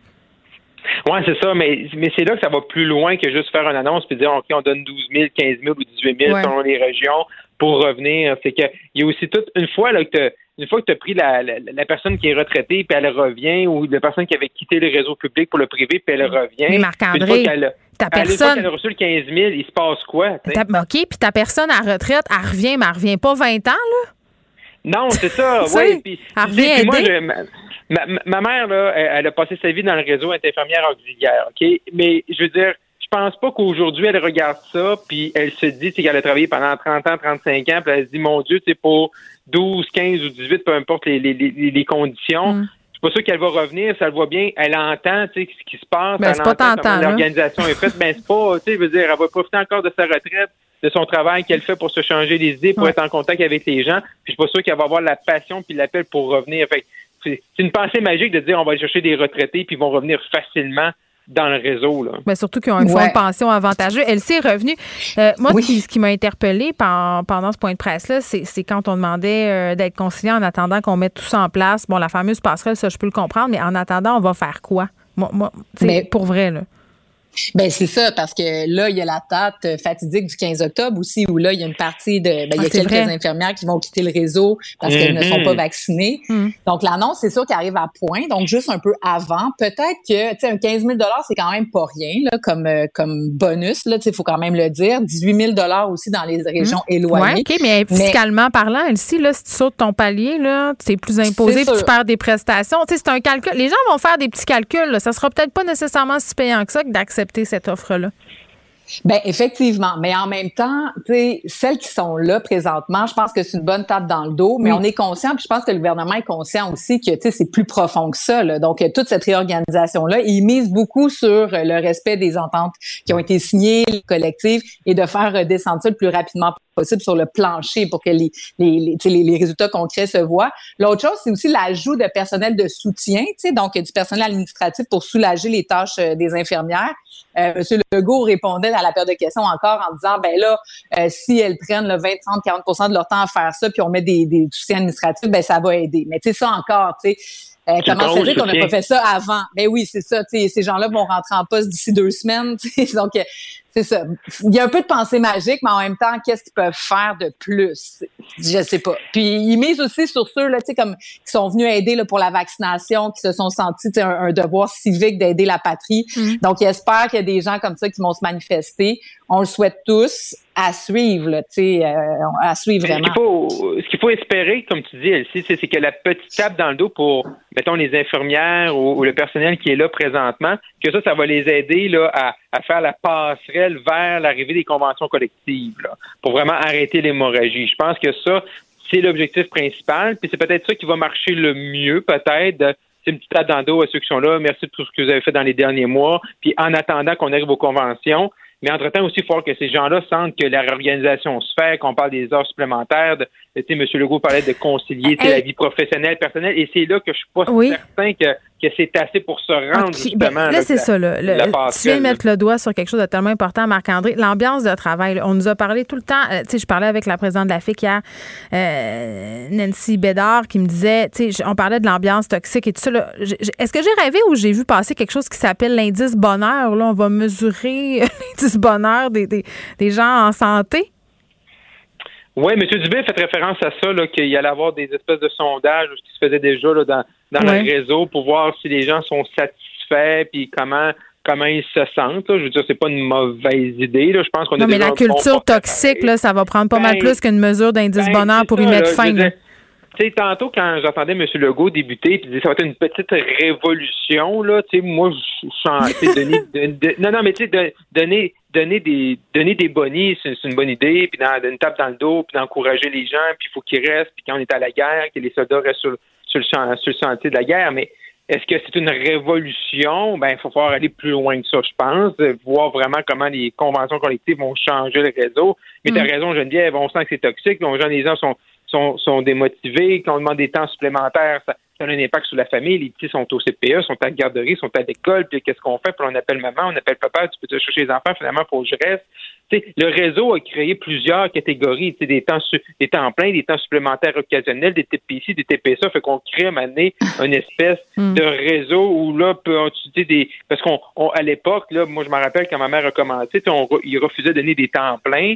Puis aujourd'hui, ben là, on dit il n'y a pas assez de gens à temps plein. Ouais, mais c'est ça. sais, ton réseau, là, tu l'as magané à force de pas donner des conditions à ton monde, mais là, tu dirais que tout le monde travaille. Puis là, le monde sont un peu découragés, puis ils disent ben, tu sais, c'est trop d'or. Ben, oui, D'ailleurs, quand j'entends, ben, tu sais, j'entends le, premier ministre et le ministre de la Santé dire, ben, Là, c'est le personnel du réseau qui devrait avoir accès aux meilleurs horaires et donc eux choisir en premier avant les, les, les filles mais tu sais, je me dis, mais comment ça que c'est pas déjà ça? Tu sais, comment se fait-il qu'on n'a pas privilégié celles qui sont dans le réseau? Et une bonne nouvelle, en tout cas, moi, j'aime vraiment l'approche parce que des fois, là, le danger, c'est qu'on a tellement besoin de personnes qu'on va donner des bonus à celles qui viennent d'ailleurs. Ça, c'est vraiment bien. Mais là, d'avoir pris le soin de dire on va remercier en premier et donc valoriser en premier celles qui sont déjà là au front depuis le début, qui n'ont pas lâché. Donc ça, je pense que c'est vraiment une bonne chose. Puis tu sais, le 15 000 si tu travailles en agence, euh, ben tu sais peut-être que de t'en venir à temps plein dans le réseau, ça peut te donner la poussée. Donc j'ai vraiment hâte de voir là, tu sais si ça va ben, se concrétiser. Oui. Puis euh, il y a le à court terme. Il y a le point de vue idéologique aussi là. Moi, pour avoir discuté avec quelqu'un quelques infirmières, en dehors du micro, bien entendu, là, qui travaillent au privé, qui me disaient, nous, euh, c'est pas de gaieté de cœur qu'on est parti au privé. Là. Il y a des mm. infirmières, des infirmiers qui croient au système de santé publique, mais justement, quand tu es en train d'avoir à faire un choix déchirant entre ta santé mentale, ta vie familiale, puis ton travail, mais je pense que toi, moi, euh, Marc-André, on aurait tous euh, fait le même choix. C'est-à-dire, on se serait choisi pour pas utiliser une formule ultra galvaudée. Fait qu'il y a, peut-être des infirmières euh, qui avaient de la misère à vivre avec cette affaire-là qui vont être contentes d'y retourner. Mais pour le recrutement à l'extérieur du Québec, là, accélération de la formation des infirmières auxiliaires, qu'est-ce qu'on sait, Elsie? Ben ça, c'est un point important. Donc, il nous a dit que Jean Boulet là, travaillait là-dessus. Bon, l'équivalence de diplôme. Il y a, mm. euh, exactement, le ministre du Travail. Puis, euh, bon, il y a les infirmières aussi qui sont parties en Ontario, donc essayer de, de les rapatrier. Mais ça, ça va prendre plus de temps. Là. on n'aura pas d'effet immédiat de ces mesures-là. Mais bon, mm. c'est intéressant de le voir dans le carnet de travail. Là, mais concrètement, je pense que la mesure la plus efficace à court terme, c'est vraiment le boni. Mais le boni, c'est qu'une fois que tu l'as donné, le 15 000 mm. l'année prochaine, les gens ils vont vouloir avoir leurs 15 000 Puis ça, c'est un autre, un autre débat, mais est-ce que le salaire des infirmières est suffisant ou non? Puis, tu sais, l'enjeu plus global, c'est que le système a été fracturé avec le privé à côté. Donc, euh, tant aussi longtemps qu'on va pas légiférer de manière plus importante sur le recours à ces agences privées-là, ben il y en aura pas de solution parce que les conditions vont toujours être meilleures dans le privé parce que c'est toi qui vas choisir si tu travailles 5, 10, 15, 20, 50, 60 heures, tu sais. Donc, le nœud est là. Est-ce que les nouvelles conventions collectives additionnées à ça vont régler le problème? J'espère à moyen terme, mais c'est pas facile. Marc-André. Moi aussi, moi aussi, une réponse qu'on n'a pas eue sur, un, dossier euh, qui, qui rejoint tout ça, la, la main-d'œuvre, c'est le, le, 15 octobre, la date limite pour la double vaccination du personnel de la santé, ça en vient. Là.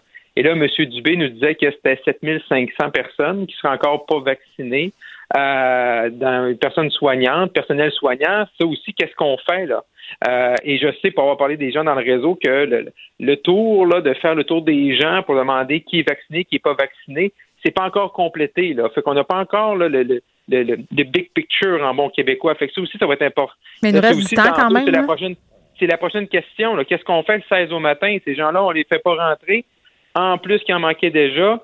Euh, fait que les annonces aujourd'hui, il faut que ça fonctionne hey, On dirait, Marc-André, que cet argument-là, je trouve que c'est un peu un épouvantail à moineau. Tu sais, j'ai pas l'impression qu'il y a beaucoup de personnes qui travaillent en santé qui peuvent se passer du luxe d'avoir un salaire. Tu sais, souvent, ces gens-là ont ben, des moi, familles. Je pensais, non, mais non, t'as raison, je Moi aussi, je pensais ça. à Robertval, on en a parlé. Il y a euh, 7 et 10 infirmières qui ont qui ont quitté, là, pas, pas à cause de la vaccination.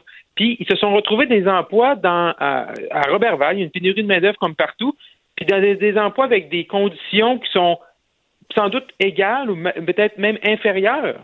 Ouais, ben. Je, je, me demande aussi, je me posais la même question que toi, mais je me dis, si ces gens, si ces infirmières-là mm. sont partis pour des emplois qui peut-être sont peut-être moins rémunérés, qui n'ont pas les mêmes les, les, mêmes euh, avantages sociaux, ben ils ont fait pareil, tu sais. Ben, oui, oui, t'as, as, raison. Que ça va avoir, Puis en même temps, là, tu parles de Robertval, là, ça, ça va très, très mal dans, à l'hôpital là-bas. On va parler un peu plus tard dans l'émission une maman là, qui a attendu 11 heures à l'urgence à Ville-de-la-Baie. Euh, la situation en région a été abordée aussi aujourd'hui. Là, je pense que c'est important qu'on l'oublie pas. On a tendance à focuser sur Montréal, les grands centres, mais les, les, le délestage, puis les, les bris de service, puis les urgences qui sont ouvertes à heure aléatoire, là, ça se passe un peu partout. Puis il y aura quand même plus d'argent à la clé là, pour ces régions-là, Elsie.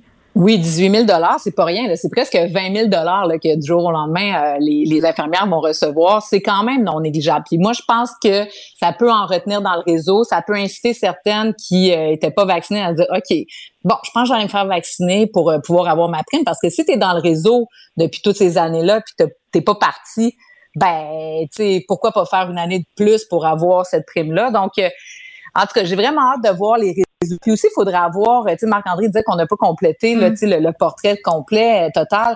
Mm. Ben ça, c'est intéressant. Donc, il y a combien de préposés aux bénéficiaires versus infirmières, versus en CHSLD, versus à l'hôpital? Donc, euh, il y a combien d'infirmières par ailleurs? Parce que là, on a commencé à parler d'infirmières de première ligne qui vont peut-être être amenées à aller travailler dans les hôpitaux pour éviter les bris de service. Donc là, est-ce que c'est la première ligne? Donc, euh, tu sais, les, les, les, traitements qu'on soit au SLSC, tu sais, comme qui sont déjà, c'est tellement difficile à obtenir. Donc, est-ce que c'est ça aussi qui va ralentir pour être capable de pouvoir mm. euh, poursuivre euh, euh, les opérations, puis les chirurgies, tout ça dans l'hôpital.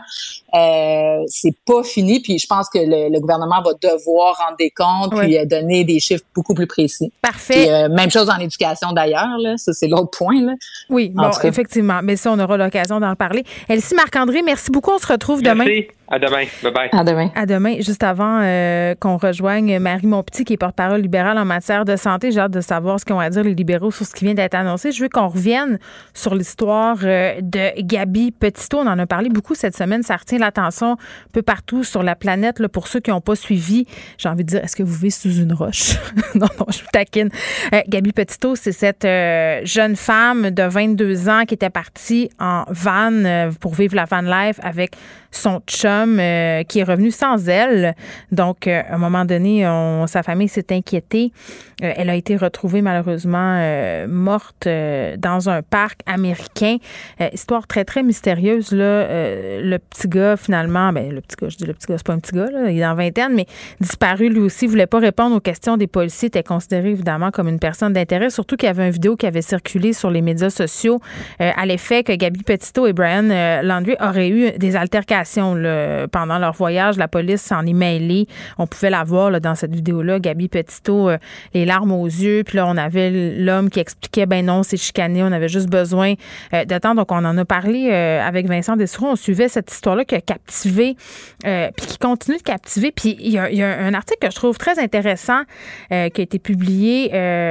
bon, c'est Léa Doplé avec l'AFP sur le site Journal de Montréal. Pourquoi un tel écho à la disparition de la jeune américaine Gabi euh, Petito? Puis je pense que tout le monde en ce moment est en train d'avoir la réalisation suivante, là, c'est-à-dire que euh, si elle n'était pas une jeune américaine blonde, euh, on se serait peut-être pas autant intéressé à son destin tragique. On on se serait pas posé la question, mais où est-ce qu'elle est rendue? à un moment donné, il y avait même un hashtag, le Fine Gabi Petito, qui circulait. Il y avait, c'était trending sur tous les médias sociaux. Vous savez, ces mots-clics là qu'on peut voir à droite de l'écran, ce sont les sujets du jour. Bon, ben, pendant des jours et des jours et des jours, c'était euh, Gabi Petito. Puis dans cet article-là dont je vous parle, il y a un témoignage. Euh, Paris Campbell, 28 ans, c'est une personne qui est très, très populaire sur TikTok. Elle fait euh, des vidéos et elle a publié une trentaine de vidéos sur le sujet, où elle y allait de ses interprétations de qu'est-ce qui était en train de se passer. Et juste à cause qu'elle a fait ça, elle a eu une explosion de ses abonnés. Elle dit avoir gagné plus de 100 000 abonnés depuis qu'elle a commencé à évoquer l'affaire de Gabi Petito la semaine dernière en utilisant le hashtag Gabi Petito. Euh, ces vidéos ont eu 890 millions de vues. OK? Euh, ça, c'est en date d'aujourd'hui. 890 millions de vues. Puis là, je vais mettre huit paires de gants blancs, mais, c'est dire, et cette fille-là se scandalise que ça soit ça. Elle, se pose des questions, elle dit c'est un peu malsain. Euh, mais ce sont des gens qui sont en train de monétiser une disparition. ce sont des gens qui sont en train de se dire, euh, ben parce que je parle de Gabi Petito, puis si j'en parle plus, puis je dis pas que c'est ça qu'a fait la Paris en question, je le redis, elle est en train d'émettre des bémols sur sa démarche. Mais il y a des gens qui sont littéralement en train de faire de l'argent sur une tragédie sur un possible féminicide. Puis je vous recommande vraiment d'aller voir et d'aller lire, et j'espère qu'il est encore euh, disponible, un article de Vanessa Destinée. Euh, qui avait écrit à l'époque sur la disparition de ce jeune homme, euh, un petit garçon racisé dans le nord de Montréal. On en avait parlé quelques jours, mais pas que. Tu on, s'était pas énervé comme si c'était un, jeune enfant blanc auquel on pouvait s'identifier. Elle avait vraiment fait un article pertinent sur le fait qu'il y avait des études qui démontraient qu'on avait l'empathie à géométrie variable. C'est-à-dire que plus la personne est belle, plus on peut s'identifier à elle, plus on trouve que l'enfant est mignon, plus il nous ressemble, plus il fait partie de notre communauté, bien, plus ça enflamme la planète, plus on a le goût de le chercher, plus, on, plus ça nous choque finalement. Et c'est vraiment ça le phénomène auquel on est en train d'assister avec Gabi Petito. Puis j'ai envie de dire, à un moment donné, il va peut-être falloir qu'on questionne ça. Puis notre appétit aussi pour les questions de true crime, là, parce qu'on disait à la blague avec Vincent Dessureau, ben c'est clair que Netflix est déjà en train de penser à comment acheter les droits de cette affaire-là, là, de, de, de, se dire euh, on va faire euh, une série de documentaires et tout ça. Puis quand tu regardes ce qui est le plus populaire sur ces plateformes-là, euh, les séries de true crime, les faits vécus, on raconte des histoires de tueurs en série, ça pogne. Puis moi, j'essaie toujours de penser. Puis plus près de chez nous, je sais pas si vous vous souvenez, on avait un tueur si proche, là, ça passait à Canal D. Sauriez-vous le voir venir? Là? Moi, j'écoutais ça, là. Puis j'aimais ça, là. Je regardais ça, là, puis je me disais, oh mon Dieu, je voulais savoir ce qui s'était passé.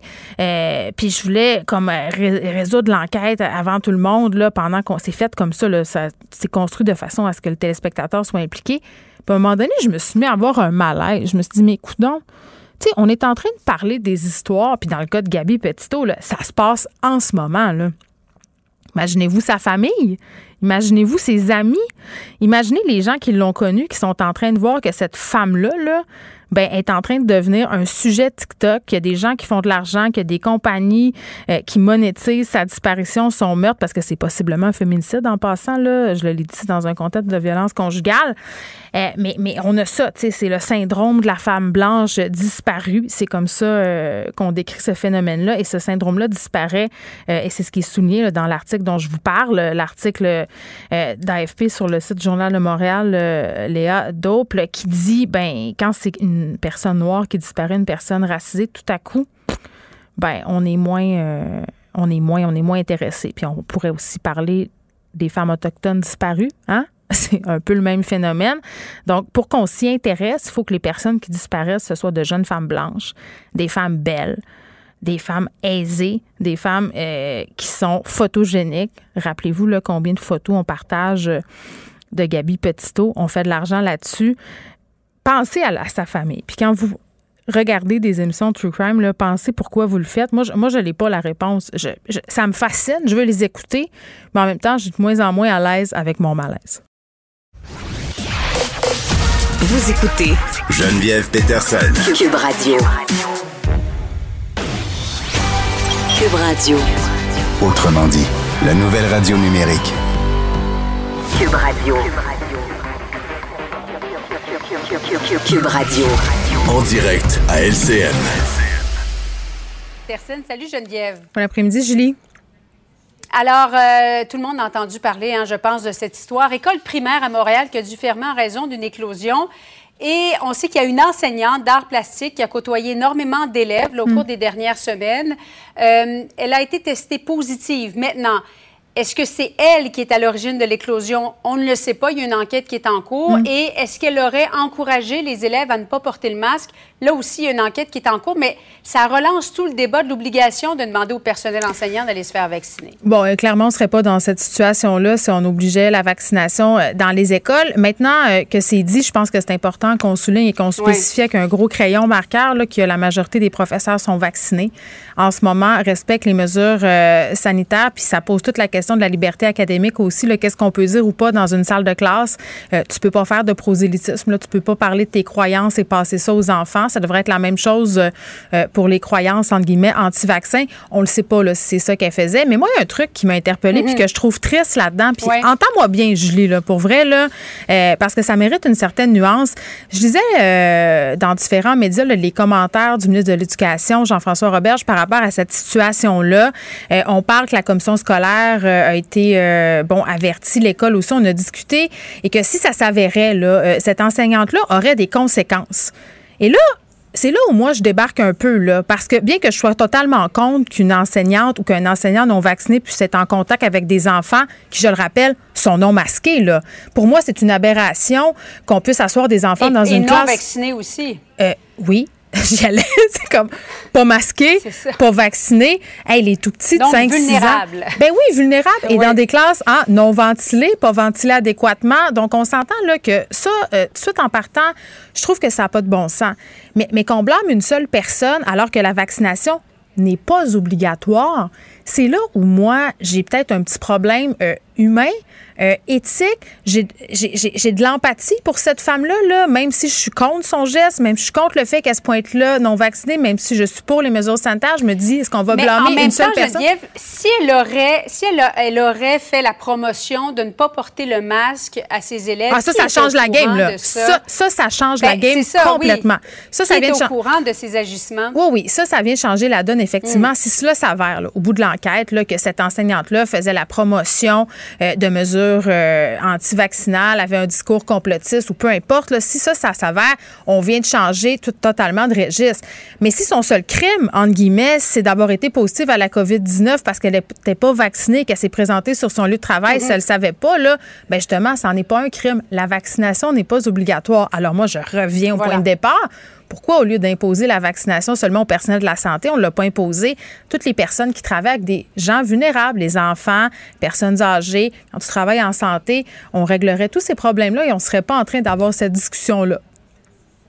Et le ministre qui a répondu, Jean-François Robert, en chambre ce matin, euh, que la santé publique euh, ne le recommandait pas, du moins pour l'instant. On va voir au fur et à mesure que l'année scolaire va avancer. Une belle contradiction euh, encore. Merci, Julie. Geneviève Peterson. Elle réécrit le scénario de l'actualité tous les jours. Vous écoutez Geneviève Peterson. Cube Radio. Danny Saint-Pierre. C'est la base de tout, ça vaut la peine. Geneviève Peterson. parce que c'est dur de revenir en arrière. La rencontre. C'était ça la culture. C'était même supposé être comme ça qu'on apprenait. Ça se fait bien. Faut regarder ça avec un œil pas mal plus curieux, je pense. La rencontre. Saint-Pierre. J'adore ça. On est en train de parler euh, d'une réservation potentielle au restaurant. On, considère le fait d'annuler la chronique pour passer l'appel tout de suite. Ah, ben, j'ai l'impression que c'est important. Tu as l'air d'avoir faim. Tu as des yeux, euh, des yeux qui en ont envie. J'ai des yeux d'une fille qui a envie d'aller au restaurant en fin de semaine. Ben, ben, puis pas une heure bâtarde, là. une bonne heure comme 7, 7 et demi. Là. Hey, euh, avant qu'on se plonge dans nos sujets, est-ce que, tu trouves que, est-ce que tu trouves que ton automne est difficile en ce sens où il y a plein de monde autour de moi qui sont tellement fatigués, là, mm-hmm. qui disent Aïe, aïe, aïe, on dirait qu'on est au mois de décembre. La rentrée scolaire, ça vient de commencer. Je suis déjà à terre, je suis déjà à bout. Euh, j'ai une baisse d'énergie. Moi, je, dois dire que je me sens un peu comme ça. Je pense que c'est-tu la COVID? Tu ben, je pense pas que la COVID. Euh, nous afflige. Là. La COVID, elle nous rentre dans la tête. L'ambiance COVID. L'ambiance COVID. Pas je sais pas, mais tu sais, moi, j'ai quand même, j'ai peu d'empathie, moi, pour la fatigue en général. Tu sais, j'ai quand même trois jobs et tout ça. Je me démerde. Des fois, là, j'ai la face longue. Non, mais il y a une lassitude. Toi, tu fais beaucoup de choses aussi en même temps. Ben non, qu'est-ce que tu dis là? C'est pas vrai. Ben, fait tu sais, j'ai l'impression que nous, on a le droit d'être fatigués. Il y a d'autres gens qui n'ont pas tout à fait le droit d'être fatigués. Je pense que tout le monde a le droit d'être fatigué. Mais... ils peuvent se mériter un certain niveau de jugement à un moment donné. Quand j'entends un célibataire sans enfant me dire qu'il a la langue à terre, euh, c'est sûr que j'ai pas beaucoup de compassion. moi, ça dépend à quelle heure qu'il se couche. me dire qu'il n'y a pas le temps. As-tu joué au PlayStation toute la soirée, mon Bill? J'ai pas le temps de répondre à tes textos, Geneviève. J'ai pas le temps de faire ça. Mais, qu'est-ce que tu fais? Parce que, tu sais, à un moment donné. tu sais que le temps, c'est une denrée qui est très relative et élastique. Parce que plus tu es occupé, plus tu trouves du temps. Parce que tu te structures. Tu pas le choix. Oui. Quand tu pas occupé, ben là, tu procrastines, tu fais des choses. Puis c'est correct aussi. Puis tout le monde a le droit de vivre sa vie à sa façon. C'est-tu Qu'est-ce que c'est tellement c'est intéressant ce que tu dis parce qu'on se passait la réflexion suivante l'autre fois avec mon chum. On se disait, je pense que si on n'était pas occupé, on ferait pas autant de choses. C'est sûr. On serait pas productif parce que tu es tout le temps dans cette idée que tu peux le faire plus tard puis que tu vas avoir du temps. Tandis que moi, mettons, c'est pas compliqué là avec la game que je joue dans la vie là. Euh, j'ai pas beaucoup d'heures dans une journée euh, où j'ai de la liberté de produire autre chose que de la radio, euh, des trucs pour le journal puis me préparer pour ici. Donc mes deux trois heures là, elles sont productives en temps. C'est sûr. Puis c'est non négociable. J'ai pas le choix, sinon j'arriverai jamais à rien. En même temps, moi, c'est je suis à on ou je suis à off. Puis quand je suis à off, euh, je suis vraiment éteint, là, comme un appareil qu'on met et ah, qu'on enlève l'énergie dedans, là, puis on peut me mettre dans une petite boîte, là, puis je peux rester là très longtemps. Fait que j'ai, on dirait que j'ai besoin d'avoir des projets pour avoir de l'énergie. Moi, quand je t'arrive, je fais des euh, réservations au restaurant.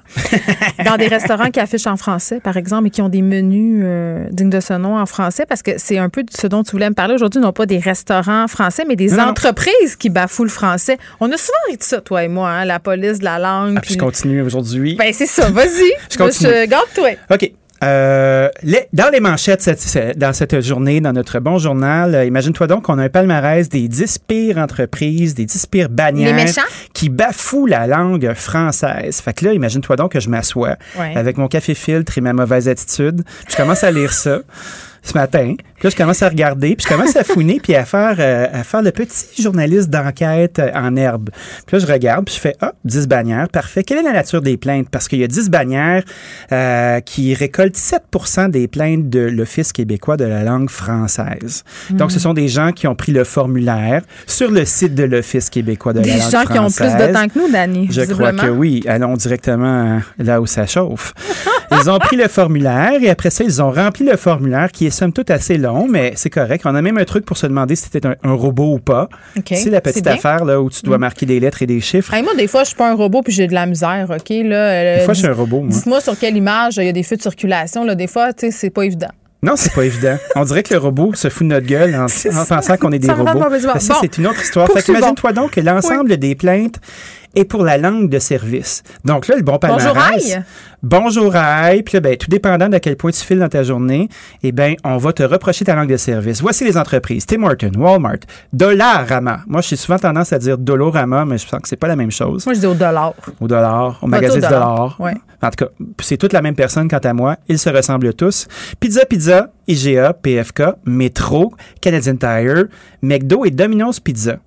Fait que là, je regarde ça. C'est pas mal anglophone, hein, comme entreprise. Il y a de l'anglophone, puis c'est de la langue de service. On dit nombre de succursales qui ont été, euh, qui ont été prises, prises en flagrant des lits d'un autre West Island, là, ça se peut que tu répondes en anglais puis que ça soit bien correct aussi. Si tout le monde est en anglais autour de toi puis tu es dans le West Island, probablement qu'effectivement, la langue d'usage ne sera pas le français. Ben, c'est comme si c'était en Rosemont puis je te réponds en cantonais. Ça se pourrait que je comprenne rien. Ce serait exotique, disons ça, comme ça.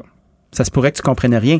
Mais le fait est que avant que la loi 96 qui va refondre et donner du mordant à la loi 101 pour faire autre chose que sensibiliser les entreprises, ben ces gens-là, là, tout ce qu'ils se font, c'est dire Hey, hey, toi, tu risques une amende si tu es une personne physique jusqu'à 6 000 Tu risques une amende si tu es une personne morale, donc une entreprise, jusqu'à 20 000 mais il y a 1% des cas qui reçoivent des amendes. Fait que tout le monde reçoit du courrier. Il y a un bureau qui fonctionne. les gens s'envoient des entêtes avec des lettres, des messages. On fait, on fait des enquêtes. On s'assure de voir, on fait des statistiques mais il n'y a rien qui mord, puis on ne retrouve pas notre argent en donnant des amendes. Fait que ça sert à fuck all. Est-ce que ça veut dire que, Danny, pour avoir dit focal, tu pourrais avoir en tant que personne une amende de 6 000 Ben, probablement. probablement. Je pense que je vais faire une plainte contre toi, le fils, juste pour l'essayer. OK. So you're going to take the formulaire and you're going to write this. I'm talking in English in your show. On l'essaie, puis bad, bad, bad. Québécois va payer l'amende. ben, L'ombudsman, le contentieux.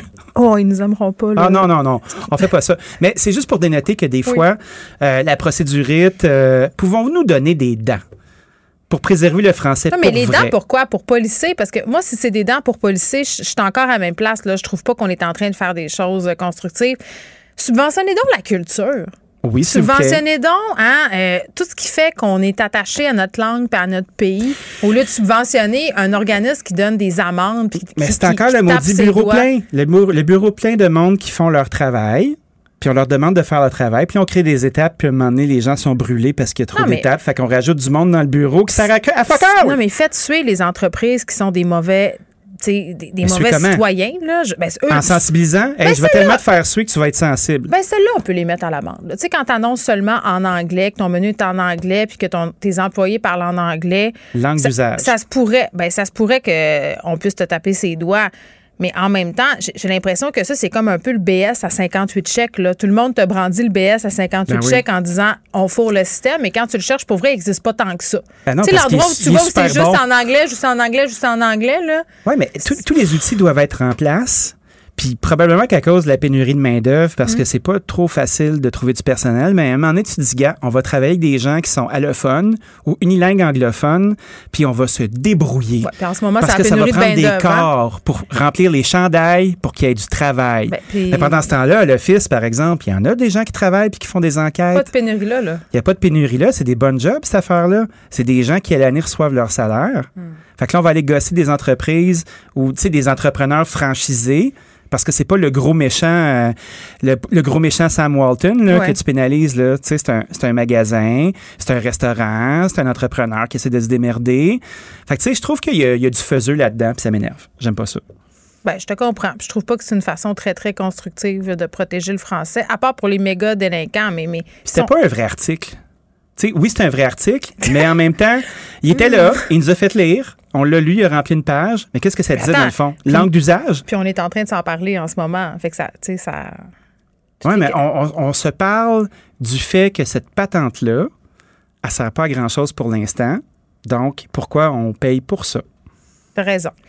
Euh, C'était pas mon but, mais ça me gossait, je voulais t'en parler. C'est correct, j'aime ça quand tu me parles des choses euh, qui te gossent. Euh, petit mot sur les vedettes qui perdent les pédales. Là. On parle de l'histoire de Guillaume de Métivierge aujourd'hui, mais il y a eu Yann Casabonne, Lucie Laurier. Puis là, c'est drôle, je sais pas si tu as vu, là, ça circule sur Internet des mimes où on voit Guillaume le Métivierge et Lucie Laurier dans un film anti-vaccin Nitro. c'est vrai. On se demande qu'est-ce qu'ils mettaient dans l'eau sur ce tournage-là, là, finalement. Ah, c'est sûr. Puis là, je pense aux autres comédiens qui vont sûrement être infectés bientôt. C'est terrible. Hein? non, mais. À, retardement. À chaque fois qu'il y, y, a des vedettes comme ça qui sont, qui sont pointées du doigt pour X raisons aujourd'hui, c'est parce qu'il n'est pas vacciné, euh, Guillaume le Métivierge. Je pense aux collègues qui travaillent avec ces gens-là. Oui. Qui vont subir les impacts de tout ça. Euh, leurs collègues, ceux qu'on voit pas là, à l'écran nécessairement, ben les gens qui travaillent sur ces prods-là, là, c'est pas le fun. C'est pas le fun. Pas le fun pour eux autres. Puis en même temps, tu te dis, Christy, à quel point tes convictions sont fortes? Quand tu décides, euh, quand tu prends position, là, puis tu te dis, OK, moi, je suis plus gris, là, je suis blanc ou je suis noir? C'est une religion être anti-vaccin, c'est rendu là, c'est des croyances très profondément ancrées. Mais quand on recule d'un pas puis on se dit OK, retirons le vaccin de l'équation dès que tu prends position, que ce soit euh, un artiste qu'on aime ou une personne de la sphère publique qui, qui prend position puis qui décide de faire de la politique admettons. Mm on pense à Alexandre Taillefer qui s'est retrouvé chez les libéraux à un certain moment donné là. Alexandre euh, il chiait pas de merde à un moment donné Puis là, tu fais comme, bon, OK, boum, tu viens de couper ton public en deux. Puis souvent, la notoriété que tu as, c'est ta valeur, ta valeur rassembleuse. Puis c'est ça que tu monétises aussi quand les gens t'engagent. Fait que quand tu commences à couper ça en deux, que tu sois vax ou pas vax, quand je regarde comment Anne Casabonne a pris une débarque, euh, Guillaume Lemaitre-Vierge qui était là puis qui parlait de gens spéciaux dans des restaurants que je connais. Oh, OK. Puis que tu fais comme, euh, ben nous, on est des gens spéciaux, là. Là, tu fais comme, oh, tu vas te faire pogner. Tu veux prendre position, tu veux brasser la soupe, ça se peut qu'elle te brûle les mains. Puis tu vas perdre ton gagne-pain faut y penser avant de dire des niaiseries. Oui, puis tantôt, j'avais la discussion avec un expert en relations publiques, euh, advenant le fait qu'il réponde puis qu'il aille se faire vacciner. J'ai tendance à penser que le dommage est fait. Le dommage est fait, c'est sûr. Il va peut-être pouvoir s'en sortir, mais. En même temps, tu sais, je pense que les gens sont vraiment tannés. On les, on les, on les voit comme des hurluberlus, ils perdent la crédibilité. Ça va être difficile de voir le personnage euh, derrière l'homme qui a pris position. Ben, moi, je ne serais plus jamais capable de le regarder en pensant à autre chose que cette affaire-là, en tout cas, du moins pour un bout. Danny? Salut. Merci.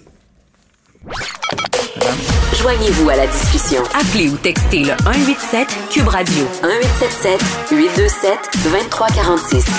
Hello parle beaucoup de pénurie du personnel en santé. Le délestage a été au cœur des discussions euh, concernant la COVID-19 euh, au printemps passé. Puis à un moment donné, on a de la misère à mettre un visage parfois sur ces cas-là, euh, sur ce qui se passe. Et là, on parle à une mère, une mère de Saguenay, Marianne Simard, qui a été 12 heures à l'urgence avant de voir un médecin pour sa fille qui a lancé un véritable cri du cœur sur les médias sociaux. Marianne, salut. Bonjour. Euh, merci d'accepter de nous parler parce que, euh, tu sais, on parle beaucoup de ces sujets-là, mais souvent, euh, les cas réels, les histoires qui se passent pour vrai, on y a peut-être moins accès. Raconte-nous un peu ce qui s'est passé. Là. Tu t'es pointé à l'urgence, je pense que c'était l'urgence de Ville-de-la-Baie avec ta petite fille Lucie de 15 mois.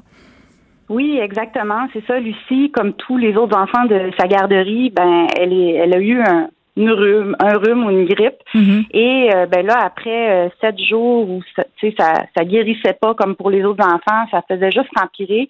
J'ai décidé le matin, euh, le lundi matin, en fait, lundi cette semaine, de me rendre à l'urgence de, de l'abbé à Saguenay. Mm-hmm. Et là, ben c'est ça. À mon arrivée, l'urgence était bondée, bondée là, de, de, de gens qui attendaient là, pour être vus. Hum, ben oui, puis hum. j'imagine que vous lui aviez fait passer euh, au préalable un test COVID là, à Lucie euh, dans la foulée de son rhume. Là. Ben non, parce que de notre côté, qu'est-ce qui était particulier, c'est qu'il n'y avait pas eu de fièvre. Tu sais, fait que c'était vraiment un écoulement nasal. Euh, puis c'est juste qu'à un moment donné, ça a hum. commencé à se transformer en tout et en vomissement. Donc là, à ce moment-là, c'était plus devenu pour moi, là, en tout cas, j'avais l'impression que c'était plus devenu une urgence. Puis avec un petit bébé comme ça, hein, on court pas après ça, là, les tests COVID, là, je vous dire Non, je comprends. Oui, puis ils peuvent pas le passer euh, par gargarisme et tout ça. Puis ce qui est drôle pour les gens qui ne le savent pas, qui sont pas euh, familiers avec le Saguenay, c'est que souvent, euh, la pensée populaire, c'est qu'à l'urgence de l'abbé, il y a moins d'attente que celle de Chicoutimi. Est-ce que vous étiez dans cet état-là d'esprit avant de vous rendre à cette urgence-là? Ben, j'avais vérifié sur internet, on peut regarder les taux d'occupation euh, des hôpitaux. Puis, euh, ben, c'est ça, c'était pas mon premier choix d'aller à l'hôpital. Euh, par contre, nous, on, est redéménagé dans la région en décembre dernier après 15 ans à Montréal. On n'a pas de médecin ici. Puis, de toute façon, les médecins de famille au Saguenay, ça prend des mois avant d'être vu. Donc, pour les urgences mmh. mineures, c'est pas tellement réaliste. Et puis, en appelant à la clinique privée, ben eux, ils étaient complets jusqu'à la mi-octobre. Jusqu'en octobre? Oui, c'est ça, clinique privée. Là, moi, j'étais prête à payer pour pas euh, être obligée d'attendre là, pour avoir un traitement pour mon bébé. Donc là, eux, ils ont été super gentils. Ils m'ont dit que même s'ils affichaient complet, ils pouvaient nous, euh, nous recevoir quand même là, en extra, mais en même temps, ils nous ont dit euh, attendez-vous à ce qu'on vous réfère à l'hôpital avec les c'est les symptômes que vous nous dites. c'est ça. Craint, euh, déshydratation. Je comprends. oui, je mm. pense qu'on comprend qu'à ce moment-là, vous êtes persuadé que c'est une urgence. Néanmoins, vous vous pointez là. Là, il y a plein de gens. Vous voyez bien que vous allez attendre. Est-ce que vous avez euh, failli revirer de bord, Madame Simon?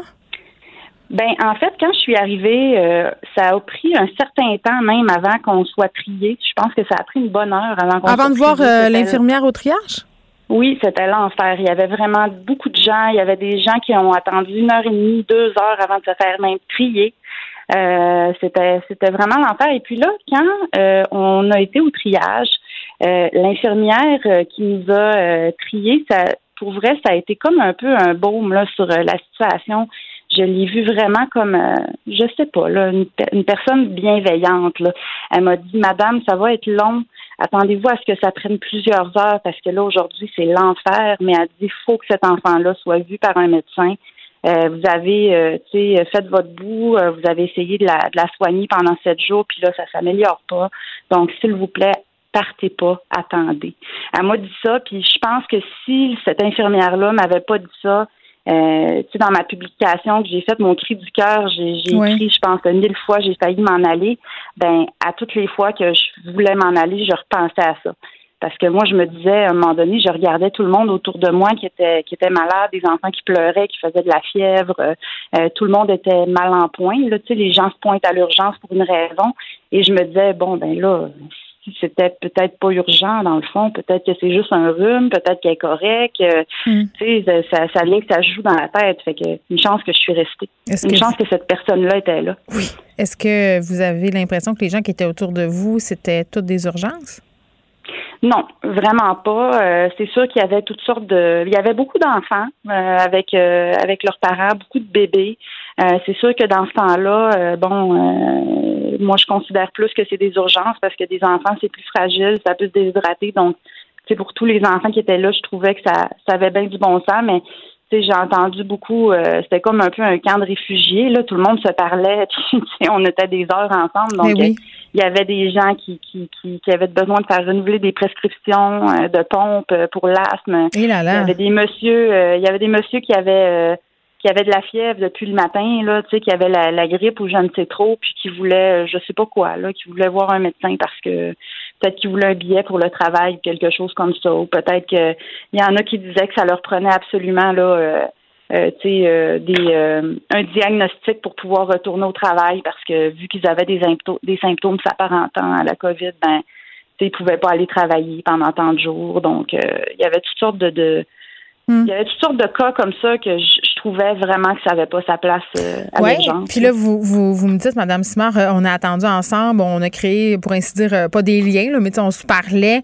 C'était quoi l'ambiance? Est-ce que, parce que là, vous me dites, moi, j'étais bien contente, l'infirmière est venue me voir, j'ai accueilli ça avec un soulagement. Je vous sentais quand même positive dans votre expérience. Est-ce que c'était le cas de tout le monde qui était là? C'était quoi qui se passait au niveau de l'ambiance?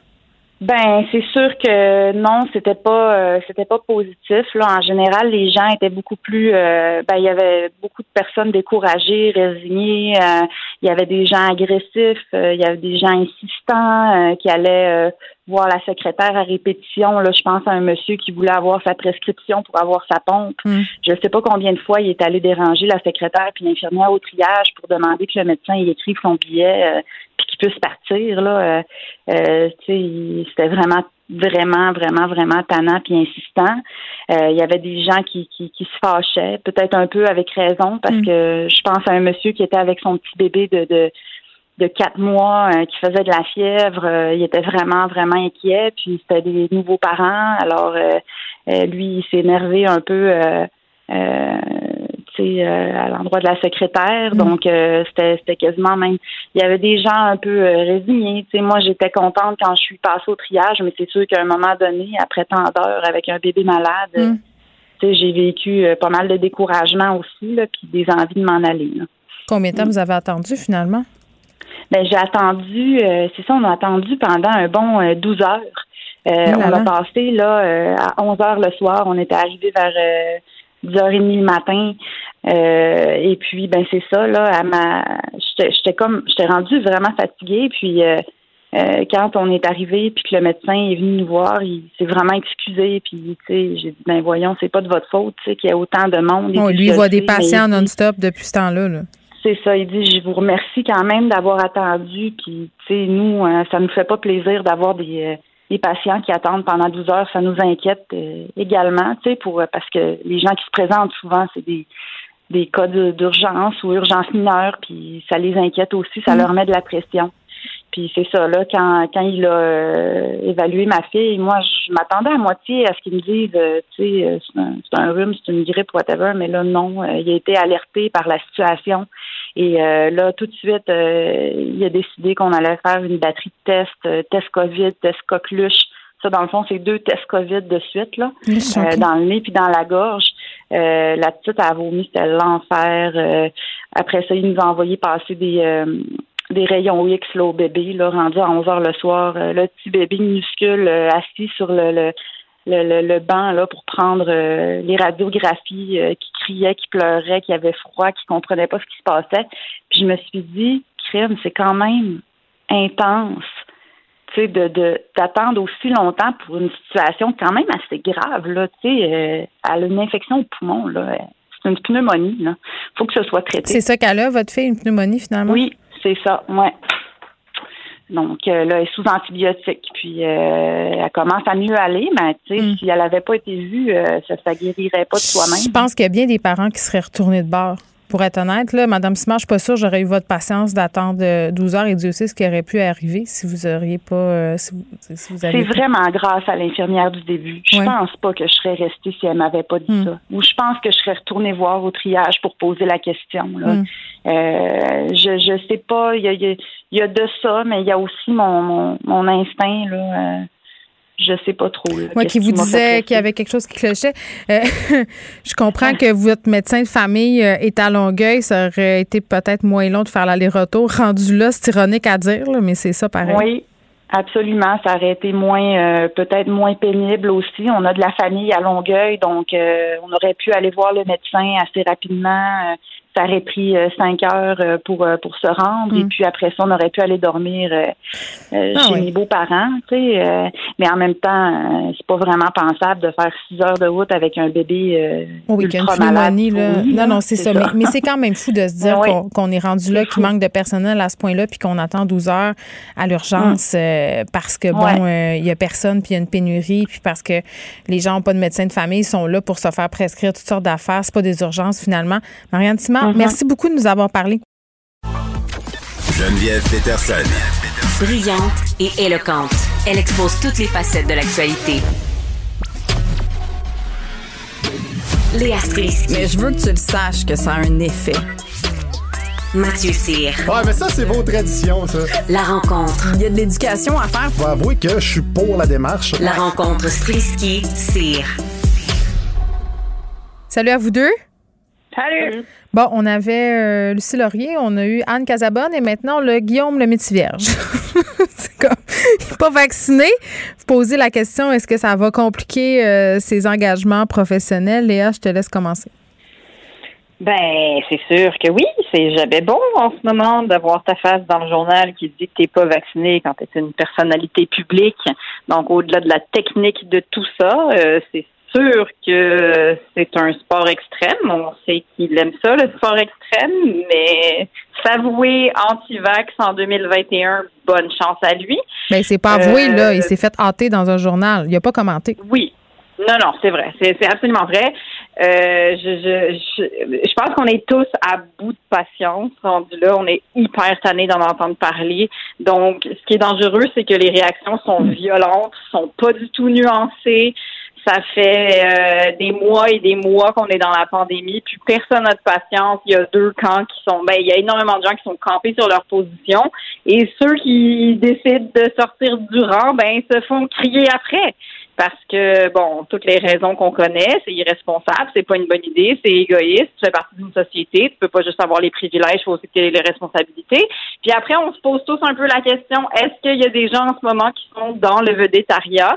Et qui ont des traitements de faveur qui sont protégés parce que non mais parce que leur face des vedettes qui ont des traitements de faveur ça se serait ben, jamais vu Léa. ben voilà jamais. Ben, non mais c'est ça puis leur face vaut quelque chose et leur nom aussi puis ils sont dans des grosses productions puis après ben il y a plein de gens qui connaissent leur position sur certaines affaires mais ils sont pas traités comme le commun des mortels parce que c'est des vedettes J'en sais rien. Et après, mon autre angle, c'est ben la chasse aux sorcières, ça me fait peur aussi. Je trouve qu'il y a énormément de réactions qui sont très violentes. Hmm. Puis est-ce que quelqu'un doit perdre toute sa vie? Euh, parce qu'il est outé dans un journal, il n'y a pas de commentaires. tout ça est terrifiant aussi. Donc, euh, Je posais la question tout à l'heure euh, si c'était une nouvelle d'intérêt public, si c'était des affaires des gens de savoir ça, quand ben même un dossier médical. Ben, ben c'est confidentiel. Moi, je, moi, je suis pas sûre de ça. Moi, j'ai un gros malaise, bien que je sois je trouve comprends pas comment ça que tu peux être anti-vaccin en ce moment puis te pointer sur des plateaux de tournage puis ça mais pour moi c'est deux sujets le hâter quelqu'un sur sa, condition euh, médicale ça pose beaucoup de questions éthiques. Mathieu?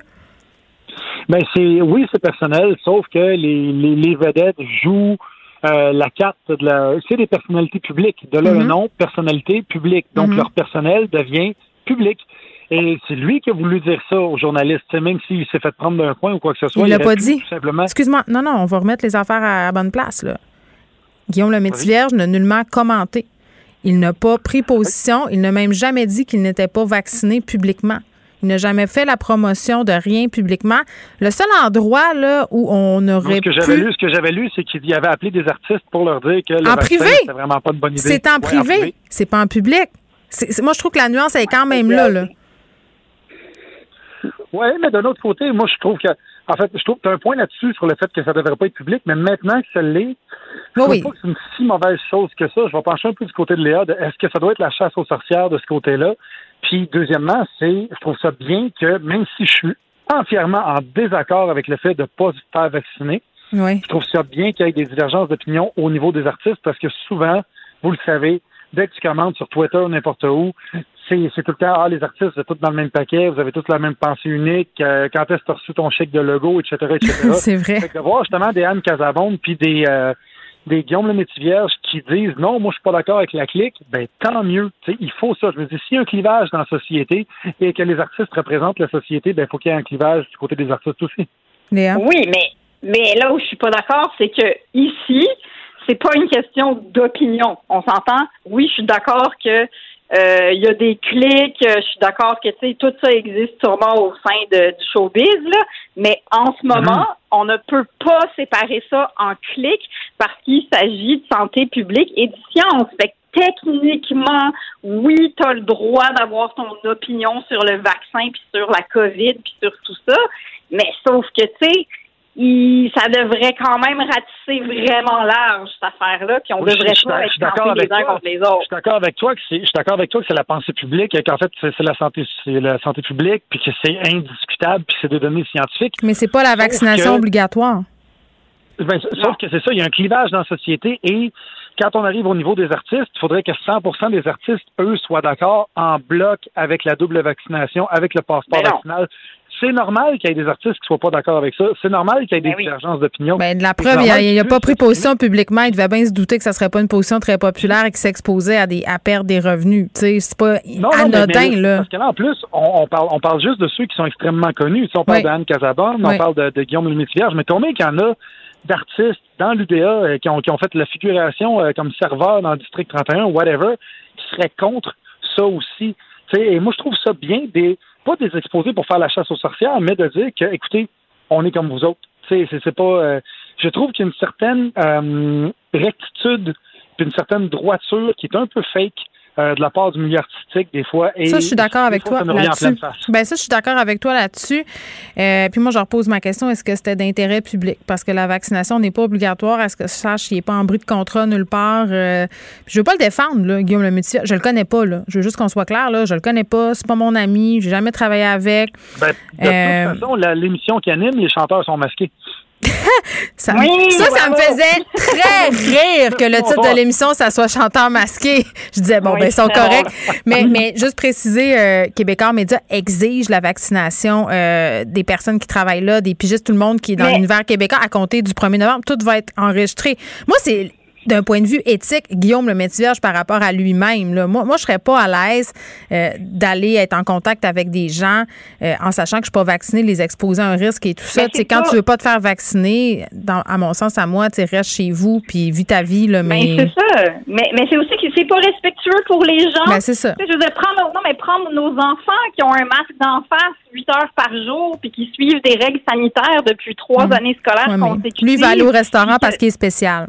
Faut, oui, non, mais laisser rentrer. Qui? À un moment donné, c'est comme t'es qui, man? T'es qui? Genre, fais juste faire comme tout le monde, puis respecte le reste des, individus dans la société. Je suis désolée. J'aime ça, Léa. Quand on parle des vaccins, c'est comme si tu t'animes. ça va, Léa? Non, j'ai plus de patience, gang. J'en ai plus. Je, n'ai plus de patience sur ce sujet-là. Faites-vous vacciner, point. Moi, ce que je comprends de notre discussion, c'est deux affaires. On, on, peut être un peu mal à l'aise avec le côté outing, chasse aux sorcières, réaction violente, mais dans un autre côté, tu sais, on se dit éthiquement, c'est pas fort de la part de Guillaume le Métis-Vierge de tenir cette position-là, puis de, vivre dans le monde, puis de vouloir faire des tournages, puis de vouloir continuer à avoir ses ben, privilèges. Exactement. C'est pas comme si c'était quelqu'un qui faisait du travail à la maison puis qui faisait une télétravail puis qui était en contact avec personne. C'est ça, puis qui assume puis fait. Oui, oui, tu sais, qui assume puis qui dit je vais pas aller au restaurant parce que j'ai pas mon passeport puis je vais vivre avec. Là, il essaie d'y aller quand même. Moi, c'est là où j'ai le plus accroché. Hey, on va se parler des poules urbaines. Ça va nous faire prendre des petites respirations. Euh, c'est Mathieu, tu voulais me parler de ça. T'en as-tu? Non, j'en ai pas. J'en aurais pas. Euh, je consomme pas assez d'œufs pour euh, que ça vaille la peine. Puis je suis trop souvent en voyage, fait que les pauvres poules, ils se mangent entre eux autres. puis compte pas sur moi pour aller garder. Mais il y, a un problème euh, relié à ça. Et c'est présentement, c'est assez embryonnaire d'en parler parce qu'il n'y a pas tant de poules urbaines que ça, mais dans les, dans les villes où il y en a plus, il y a un problème de maladie. Euh, qui, attaque la gorge, puis ça peut être quand même assez grave, puis il y, en a de plus en plus. Fait tu veux dire une, une, une, zoonose, une maladie qui est transmissible de la poule à l'humain? Oui, exactement. Ben, euh, il, hein. suffit, euh, il suffit que, ben, en fait, je ne sais pas c'est quoi, le, j'ai pas retenu le nom complet, c'était trachéoïde, quelque chose du genre. Et euh, en fait, ce qui se passe, c'est que c'est un peu comme une espèce de grippe aviaire, tu sais, et que tu peux attraper quand tu as des poules et tu as des symptômes qu'il faut que tu remarques chez la poule et tout et tout. La seule chose, c'est que je trouve que quand on joue au fermier, ben faut être au courant de ce qu'on fait. Oui, c'est ça. oui, pour les poules urbaines, mais si tu vas avoir des poules, informe-toi sur les poules avant plutôt que juste te dire, hey, je vais avoir des œufs gratuits. C'est donc bien cool, ouais. C'est ça. Je suis donc bien urbain, puis euh, je vais aller, euh, tu sais. C'est quoi le gentleman farmer? oui, c'est ça, exactement. Léa, je te laisse le mot de la fin sur les pôles urbaines. Toi, si tu dans tes ben, plans? Moi, je veux entièrement que la ville devienne la campagne. Je suis pour enlever toute l'asphalte, mettre des moutons qui broutent l'herbe. On va rester à Nestrie, là? Pourquoi tu nous mais, Oui. Non, non, c'est ça. Je veux pas. Je veux la, la, campagne à la ville. Ah, OK. Euh, mais, mais, euh, je sais. Horrible. Une gauchiste efficace, comme dirait Legault. Il oui. des poules dans nos Un t-shirt. Mais euh, je m'attacherai à d'autres affaires. J'enlèverais des chars, moi, avant de mettre des poules. C'est mon opinion. Je réduisais le nombre de chars, puis après, avec la place qu'on va dégager, on va mettre des poules. C'est ça mon, c'est ça mon nom. Léa Sreliski, euh, possiblement à la mairie de Montréal, mesdames et messieurs. Oui. Merci à vous deux. À demain. Merci, bye. Geneviève Peterson. Elle est aussi passionnée quand elle parle de religion que de littérature. Elle saisit tous les enjeux et en parle ouvertement. Vous écoutez Geneviève Peterson. Culture et société. Termine cette émission comme à notre habitude avec Anaïs Gertin-Lacroix. Salut Anaïs. Allô Geneviève. Bon, retour sur une scène euh, qui parle de santé mentale dans l'émission Si on s'aimait, une émission animée par Guillaume Le Métivierge et Émilie Bégin. On a parlé abondamment de la question de Guillaume Le Métivierge. Oui, oui, fait que, euh, on peut peut-être laisser tomber ce bout-là, à moins que tu aies quelque chose à ajouter sur la question. Là, mais... Ben, j'en ai parlé aussi. Écoute, moi, déjà ce matin, si vous arrivez avec euh, Philippe Vincent, on en parlait. Donc, qu'on a fait le tour là, à l'émission donc euh, on va revenir à la programmation régulière. Allons-y avec la programmation régulière. Geneviève, là, je te parle de, de Si on s'aimait. Au début, ça a commencé il y a deux semaines. Il y a deux semaines environ, je t'ai fait entendre euh, la bande-annonce et ça avait l'air vraiment très euh, funky, là, je te dirais, cette année. Et j'ai, honnêtement, j'embarque, là, Geneviève, là, et je conseille... Mais tout le monde aime ça. C'est fédérateur tout le monde écouter cette euh, série-là. C'est la troisième saison. Et hier, entre autres, ça a vraiment fait œuvre utile. Moi, la première saison, bon, écoute, tu sais, c'est la première. On place les choses. Deuxième saison, on a parlé beaucoup notamment de sexualité mm. avec un des candidats qui était asexué. Non, mais c'est rare qu'on voit ça. Puis moi, je salue honnêtement, euh, la, je vais dire le courage mais de ces les gens. Les gens sont game d'aller parler de leur vie sexuelle à la télé. Là, quand c'est pas une vie sexuelle euh, commune, là, tu sais, quelqu'un qui est pansexuel ou qui est asexuel, ou tu sais. Ben, ça, non, mais ça, faut le faire, là. Tu sais, puis même que tu parles de, de, sexe ou que tu parles de ta santé mentale, le fait d'aller s'asseoir, déjà dans la vie, je, je, je pense que, ben, moi, j'ai consulté, sans doute que toi aussi, euh, tu sais, tu t'assois devant un psychologue, là, faut que tu te mettes à parler. Déjà, ça, c'est intimidant. Imagine-toi de savoir qu'il y a une, une, caméra et que ce sont des centaines de milliers de personnes qui vont voir ça. Tu sais, faut vraiment le faire. Donc, moi, je salue tellement cette émission-là qui met de l'avant euh, vraiment plusieurs problèmes qu'on rencontre dans notre vie. Puis moi, il n'y a pas un épisode où je me reconnais pas au moins une fois. Donc, les gens qui disent ça n'a aucun sens, écoutez ça, là, s'il vous plaît, là, puis je peux vous garantir que pour le couple, ça fait vraiment du bien. Et hier, c'est ça, il y a une candidate, euh, Geneviève Stéphanie, qui a 41 ans, qui, a environ 6 ans de ça, elle a fait une dépression majeure. On parle mm. vraiment de burn-out. Et je vais te faire entendre un extrait hier de ce qui s'est passé à l'émission. Puis ça faisait longtemps que j'avais pas fait de crise d'angoisse. Et ça m'a poigné solide cette semaine. ça a été très difficile.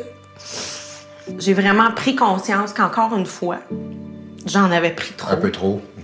Et malgré toutes les bonnes intentions, je voulais t'annoncer ce soir que j'allais quitter l'aventure. Ah oui? OK. Tu sais, je l'aurais pas décelé. Oui. Sincèrement, là. C'est ça, hein, la santé mentale. Oui, mais puis calme, sincèrement. Euh, c'est pas, une fracture de bras. Je respecte à 100 ton, ton choix, puis tu fais le bon choix. Oh mon Dieu, c'est tombé touchant ce bout-là, Geneviève, de Hey, on a passé du temps ensemble et je l'aurais jamais su. Puis c'est vraiment de voir ça tout bonnement, euh, deux euh, amis qui prennent un verre ensemble de vin, qui jasent de la vie. Puis là, la fameuse réaction qu'on a tous déjà eue de Ah, mon Dieu, je m'attendais pas ça de toi. Tu comprends? Là, de voir ah, ça comme ça à la télévision. Non, mais j'ai trouvé ça beau parce que c'est une réaction qu'on a souvent. Puis elle qui répond, ben, tu sais, c'est pas une, justement, c'est pas une fracture du bras, c'est pas une fracture du tibia, tu sais, la santé mentale. C'est pas parce que je, euh, on a ri aujourd'hui puis on a mm. passé du bon temps ensemble que, en arrivant ce soir à la maison, tu sais, je vais pas me taper une méga crise d'angoisse, je vais pas faire l'insomnie. Mais ça a comme fait du bien. Tu comprends? Ben, oui, ça fait du bien. Puis ça, fait du bien. Ça amène une réflexion intéressante. C'est vrai qu'on a souvent euh, ce préjugé-là sur les personnes qui ont des troubles de santé mentale ou qui font des dépressions. Euh, on, a le jugement facile si on dit Ouais, mais là, tu dis que tu fais une dépression, puis tu mets une photo de toi sur Instagram où tu as l'air content que tes enfants. Ben, c'est parce que les gens qui font des dépressions ne sont pas couchés dans leur lit 24 heures sur 24, là, ont aussi le droit d'avoir 5 minutes de bonheur par jour. Là. c'est comme si on était, euh, on était vraiment figé dans une image euh, X de ce, de ce trouble-là. Ben oui, et puis c'est au même titre que euh, on a déjà parlé toi et moi exemple de suicide ensemble, ok? Puis mm. moi les gens qui me disent ah, mon Dieu, t'as pas l'air de tout ça. Puis je suis comme, mais tu t'attendais à quoi? Parce que pour situer les gens, c'est mon père qui s'est enlevé à la vie, mais tu t'attendais à quoi? Est-ce que je passe le restant de mes jours à pleurer? on dirait qu'on s'attend souvent que, en voyant la personne, tout de suite, on va saisir, OK, est-ce que cette personne-là est vraiment heureuse? Est-ce que cette personne-là fait une dépression? Et ça ne veut rien dire. Donc, hier, cette scène-là, je te le dis, là, j'ai tellement trouvé ça beau. Puis là, je suis allée lire les commentaires sur les médias sociaux des gens qui ont commencé à s'ouvrir. Donc, juste, ça fait du bien, tu sais, parce que la santé mentale, on en parle. Je dis pas du tout qu'on n'en parle pas. On en voit beaucoup en fiction. on a encore beaucoup de préjugés. on en parle, mais oui. C'est ce que je trouve. Exactement. Donc, elle, d'avoir dit, moi, je quitte l'aventure parce que c'est vraiment trop pour moi, finalement, pour un trois mois. C'était beau, puis on en veut de la télé comme ça, ou est-ce que c'est vrai, puis ça, ben, ça faire œuvre utile. Je pense que, que tu as raison. Eh, on s'en va complètement ailleurs. On va parler de Linda Evangelista, une top modèle vraiment très, très connue euh, des années 90. Elle faisait partie, euh, euh, j'allais dire, de l'équipe d'or, tu sais, Claudia Schiffer, oh, Chrissy Turlington, Cindy Coiffer, Naomi Campbell, moi, je les suivais, ces filles-là. Il y avait des biographies d'elles. Je les trouvais donc belles. Bon, ça m'a aussi créé beaucoup de complexes, je dois le dire. Mais, mais on se rappelle tous d'elle. Tu sais, Linda Evangelista d'une grande beauté cette femme-là qui, Geneviève, a vraiment disparu un peu des ben médias oui, sociaux. Parce que les autres continuent. Ben, les autres continuent. Euh, Claudia Schiffer euh, est encore euh, très présente sur les médias sociaux. Elena Christensen. Ben, ils sont, sont, pas mal toutes là encore, Naomi Campbell, tous ces gens-là, mis à part cette fameuse Linda qui, euh, c'est vraiment, elle est active sur les médias sociaux. Elle publie des photos, mais ce n'est jamais des photos d'elle euh, qui datent du présent. C'est toujours des photos justement dans le temps, dans les années 90. C'est là aujourd'hui, elle a hmm. publié sur les médias sociaux, mais toutes qu'un message racontant son histoire, disant la vérité. Puis elle dit aujourd'hui, je fais un grand pas pour écrire ce que j'ai vécu durant les cinq dernières années. Puis elle dit qu'elle a été brutalement défigurée par une procédure qui est le cold sculpting euh, Zeltic. Donc ça, c'est pour faire fondre la graisse. Très populaire, hein? On voit plein de pubs de ça là, sur les médias sociaux. Même des vedettes qui s'associent à ça ici chez nous au Québec, là, qui vont recevoir des séances gratuites. Ils se font traiter les bras souvent. Euh, souvent les bras, le ventre. Donc c'est vraiment avec le froid qu'on fait fondre cette mm. Graisse-là je vais t'avouer que je ne pensais pas qu'on pouvait faire ça au visage. J'ai vu ça justement beaucoup sur les médias sociaux, euh, surtout justement les bras, le visage. Mais elle, euh, puis on dit que son médecin raconte que son médecin lui avait pas dit ce que ça pouvait causer. Son corps a réagi différemment. Donc, au lieu de faire fondre la graisse, son corps a créé, imagine-toi, de la graisse. Donc, elle s'est vraiment retrouvée défigurée avec des cellules graisseuses dans le visage. Et là, on voit quelques photos d'elle passer. Je t'en ai envoyé une. Écoute, je pense qu'on a pu la voir sortir de chez elle exactement exactement deux fois dans la dernière. C'est son gang-pain, son visage aussi. On peut questionner autant qu'on veut le, culte de l'apparence et tout ça, mais n'empêche que c'est quand même la réalité. C'est avec ça qu'elle gagnait sa vie. Puis c'est vrai que moi, j'ai rien contre les interventions esthétiques. Là, je pense que tout le monde le sait. Euh, mais j'en ai, par contre, euh, sur la banalisation. Je trouve que parfois, on ne nous explique pas assez euh, les possibles complications. Puis on, on focus beaucoup sur le résultat qui va être c'est beau. On se dit, ah, ça va être beau. Euh, tout le monde le mhm. fait, puis tout le monde a des bons résultats. Mais, mais parfois, ça peut mal virer. Et dans son cas, ben, c'est irréversible, c'est ce que je comprends c'est irréversible et comme tu le mentionnes, elle dit qu'elle a, tu sais, bon gagne-pain, mais qu'elle aussi fait une méga dépression et qu'elle en parle aujourd'hui parce qu'elle espère euh, éventuellement être capable de sortir de chez elle. Imagine-toi, elle est chez toi, t'as peur, ton visage, Geneviève. Hey, moi, je me fais faire là, les cheveux un peu trop courts, j'ai de la misère à me regarder, on dirait que je me reconnais pas. Imagine-toi être défigurée. ça problème. oui. non, mais tu comprends ce que je veux dire. Là, quand tu veux dire, on, capote pour rien, imagine ça. Imagine ça, c'est dans ce sens-là. Donc, euh, c'est vraiment euh, mais au moins elle a pris la parole aujourd'hui pour expliquer où elle était dans les cinq dernières années. Anaïs Gertin-Lacroix, merci beaucoup. Je vais te souhaiter une excellente fin de journée. Merci. À toi aussi. Oui, merci à l'équipe de recherche ici. Merci à vous, les auditeurs. Je vous laisse avec Mario Dumont et avec euh, Alexandre Moranville-Ouellet. À demain, 13h. Cube Radio.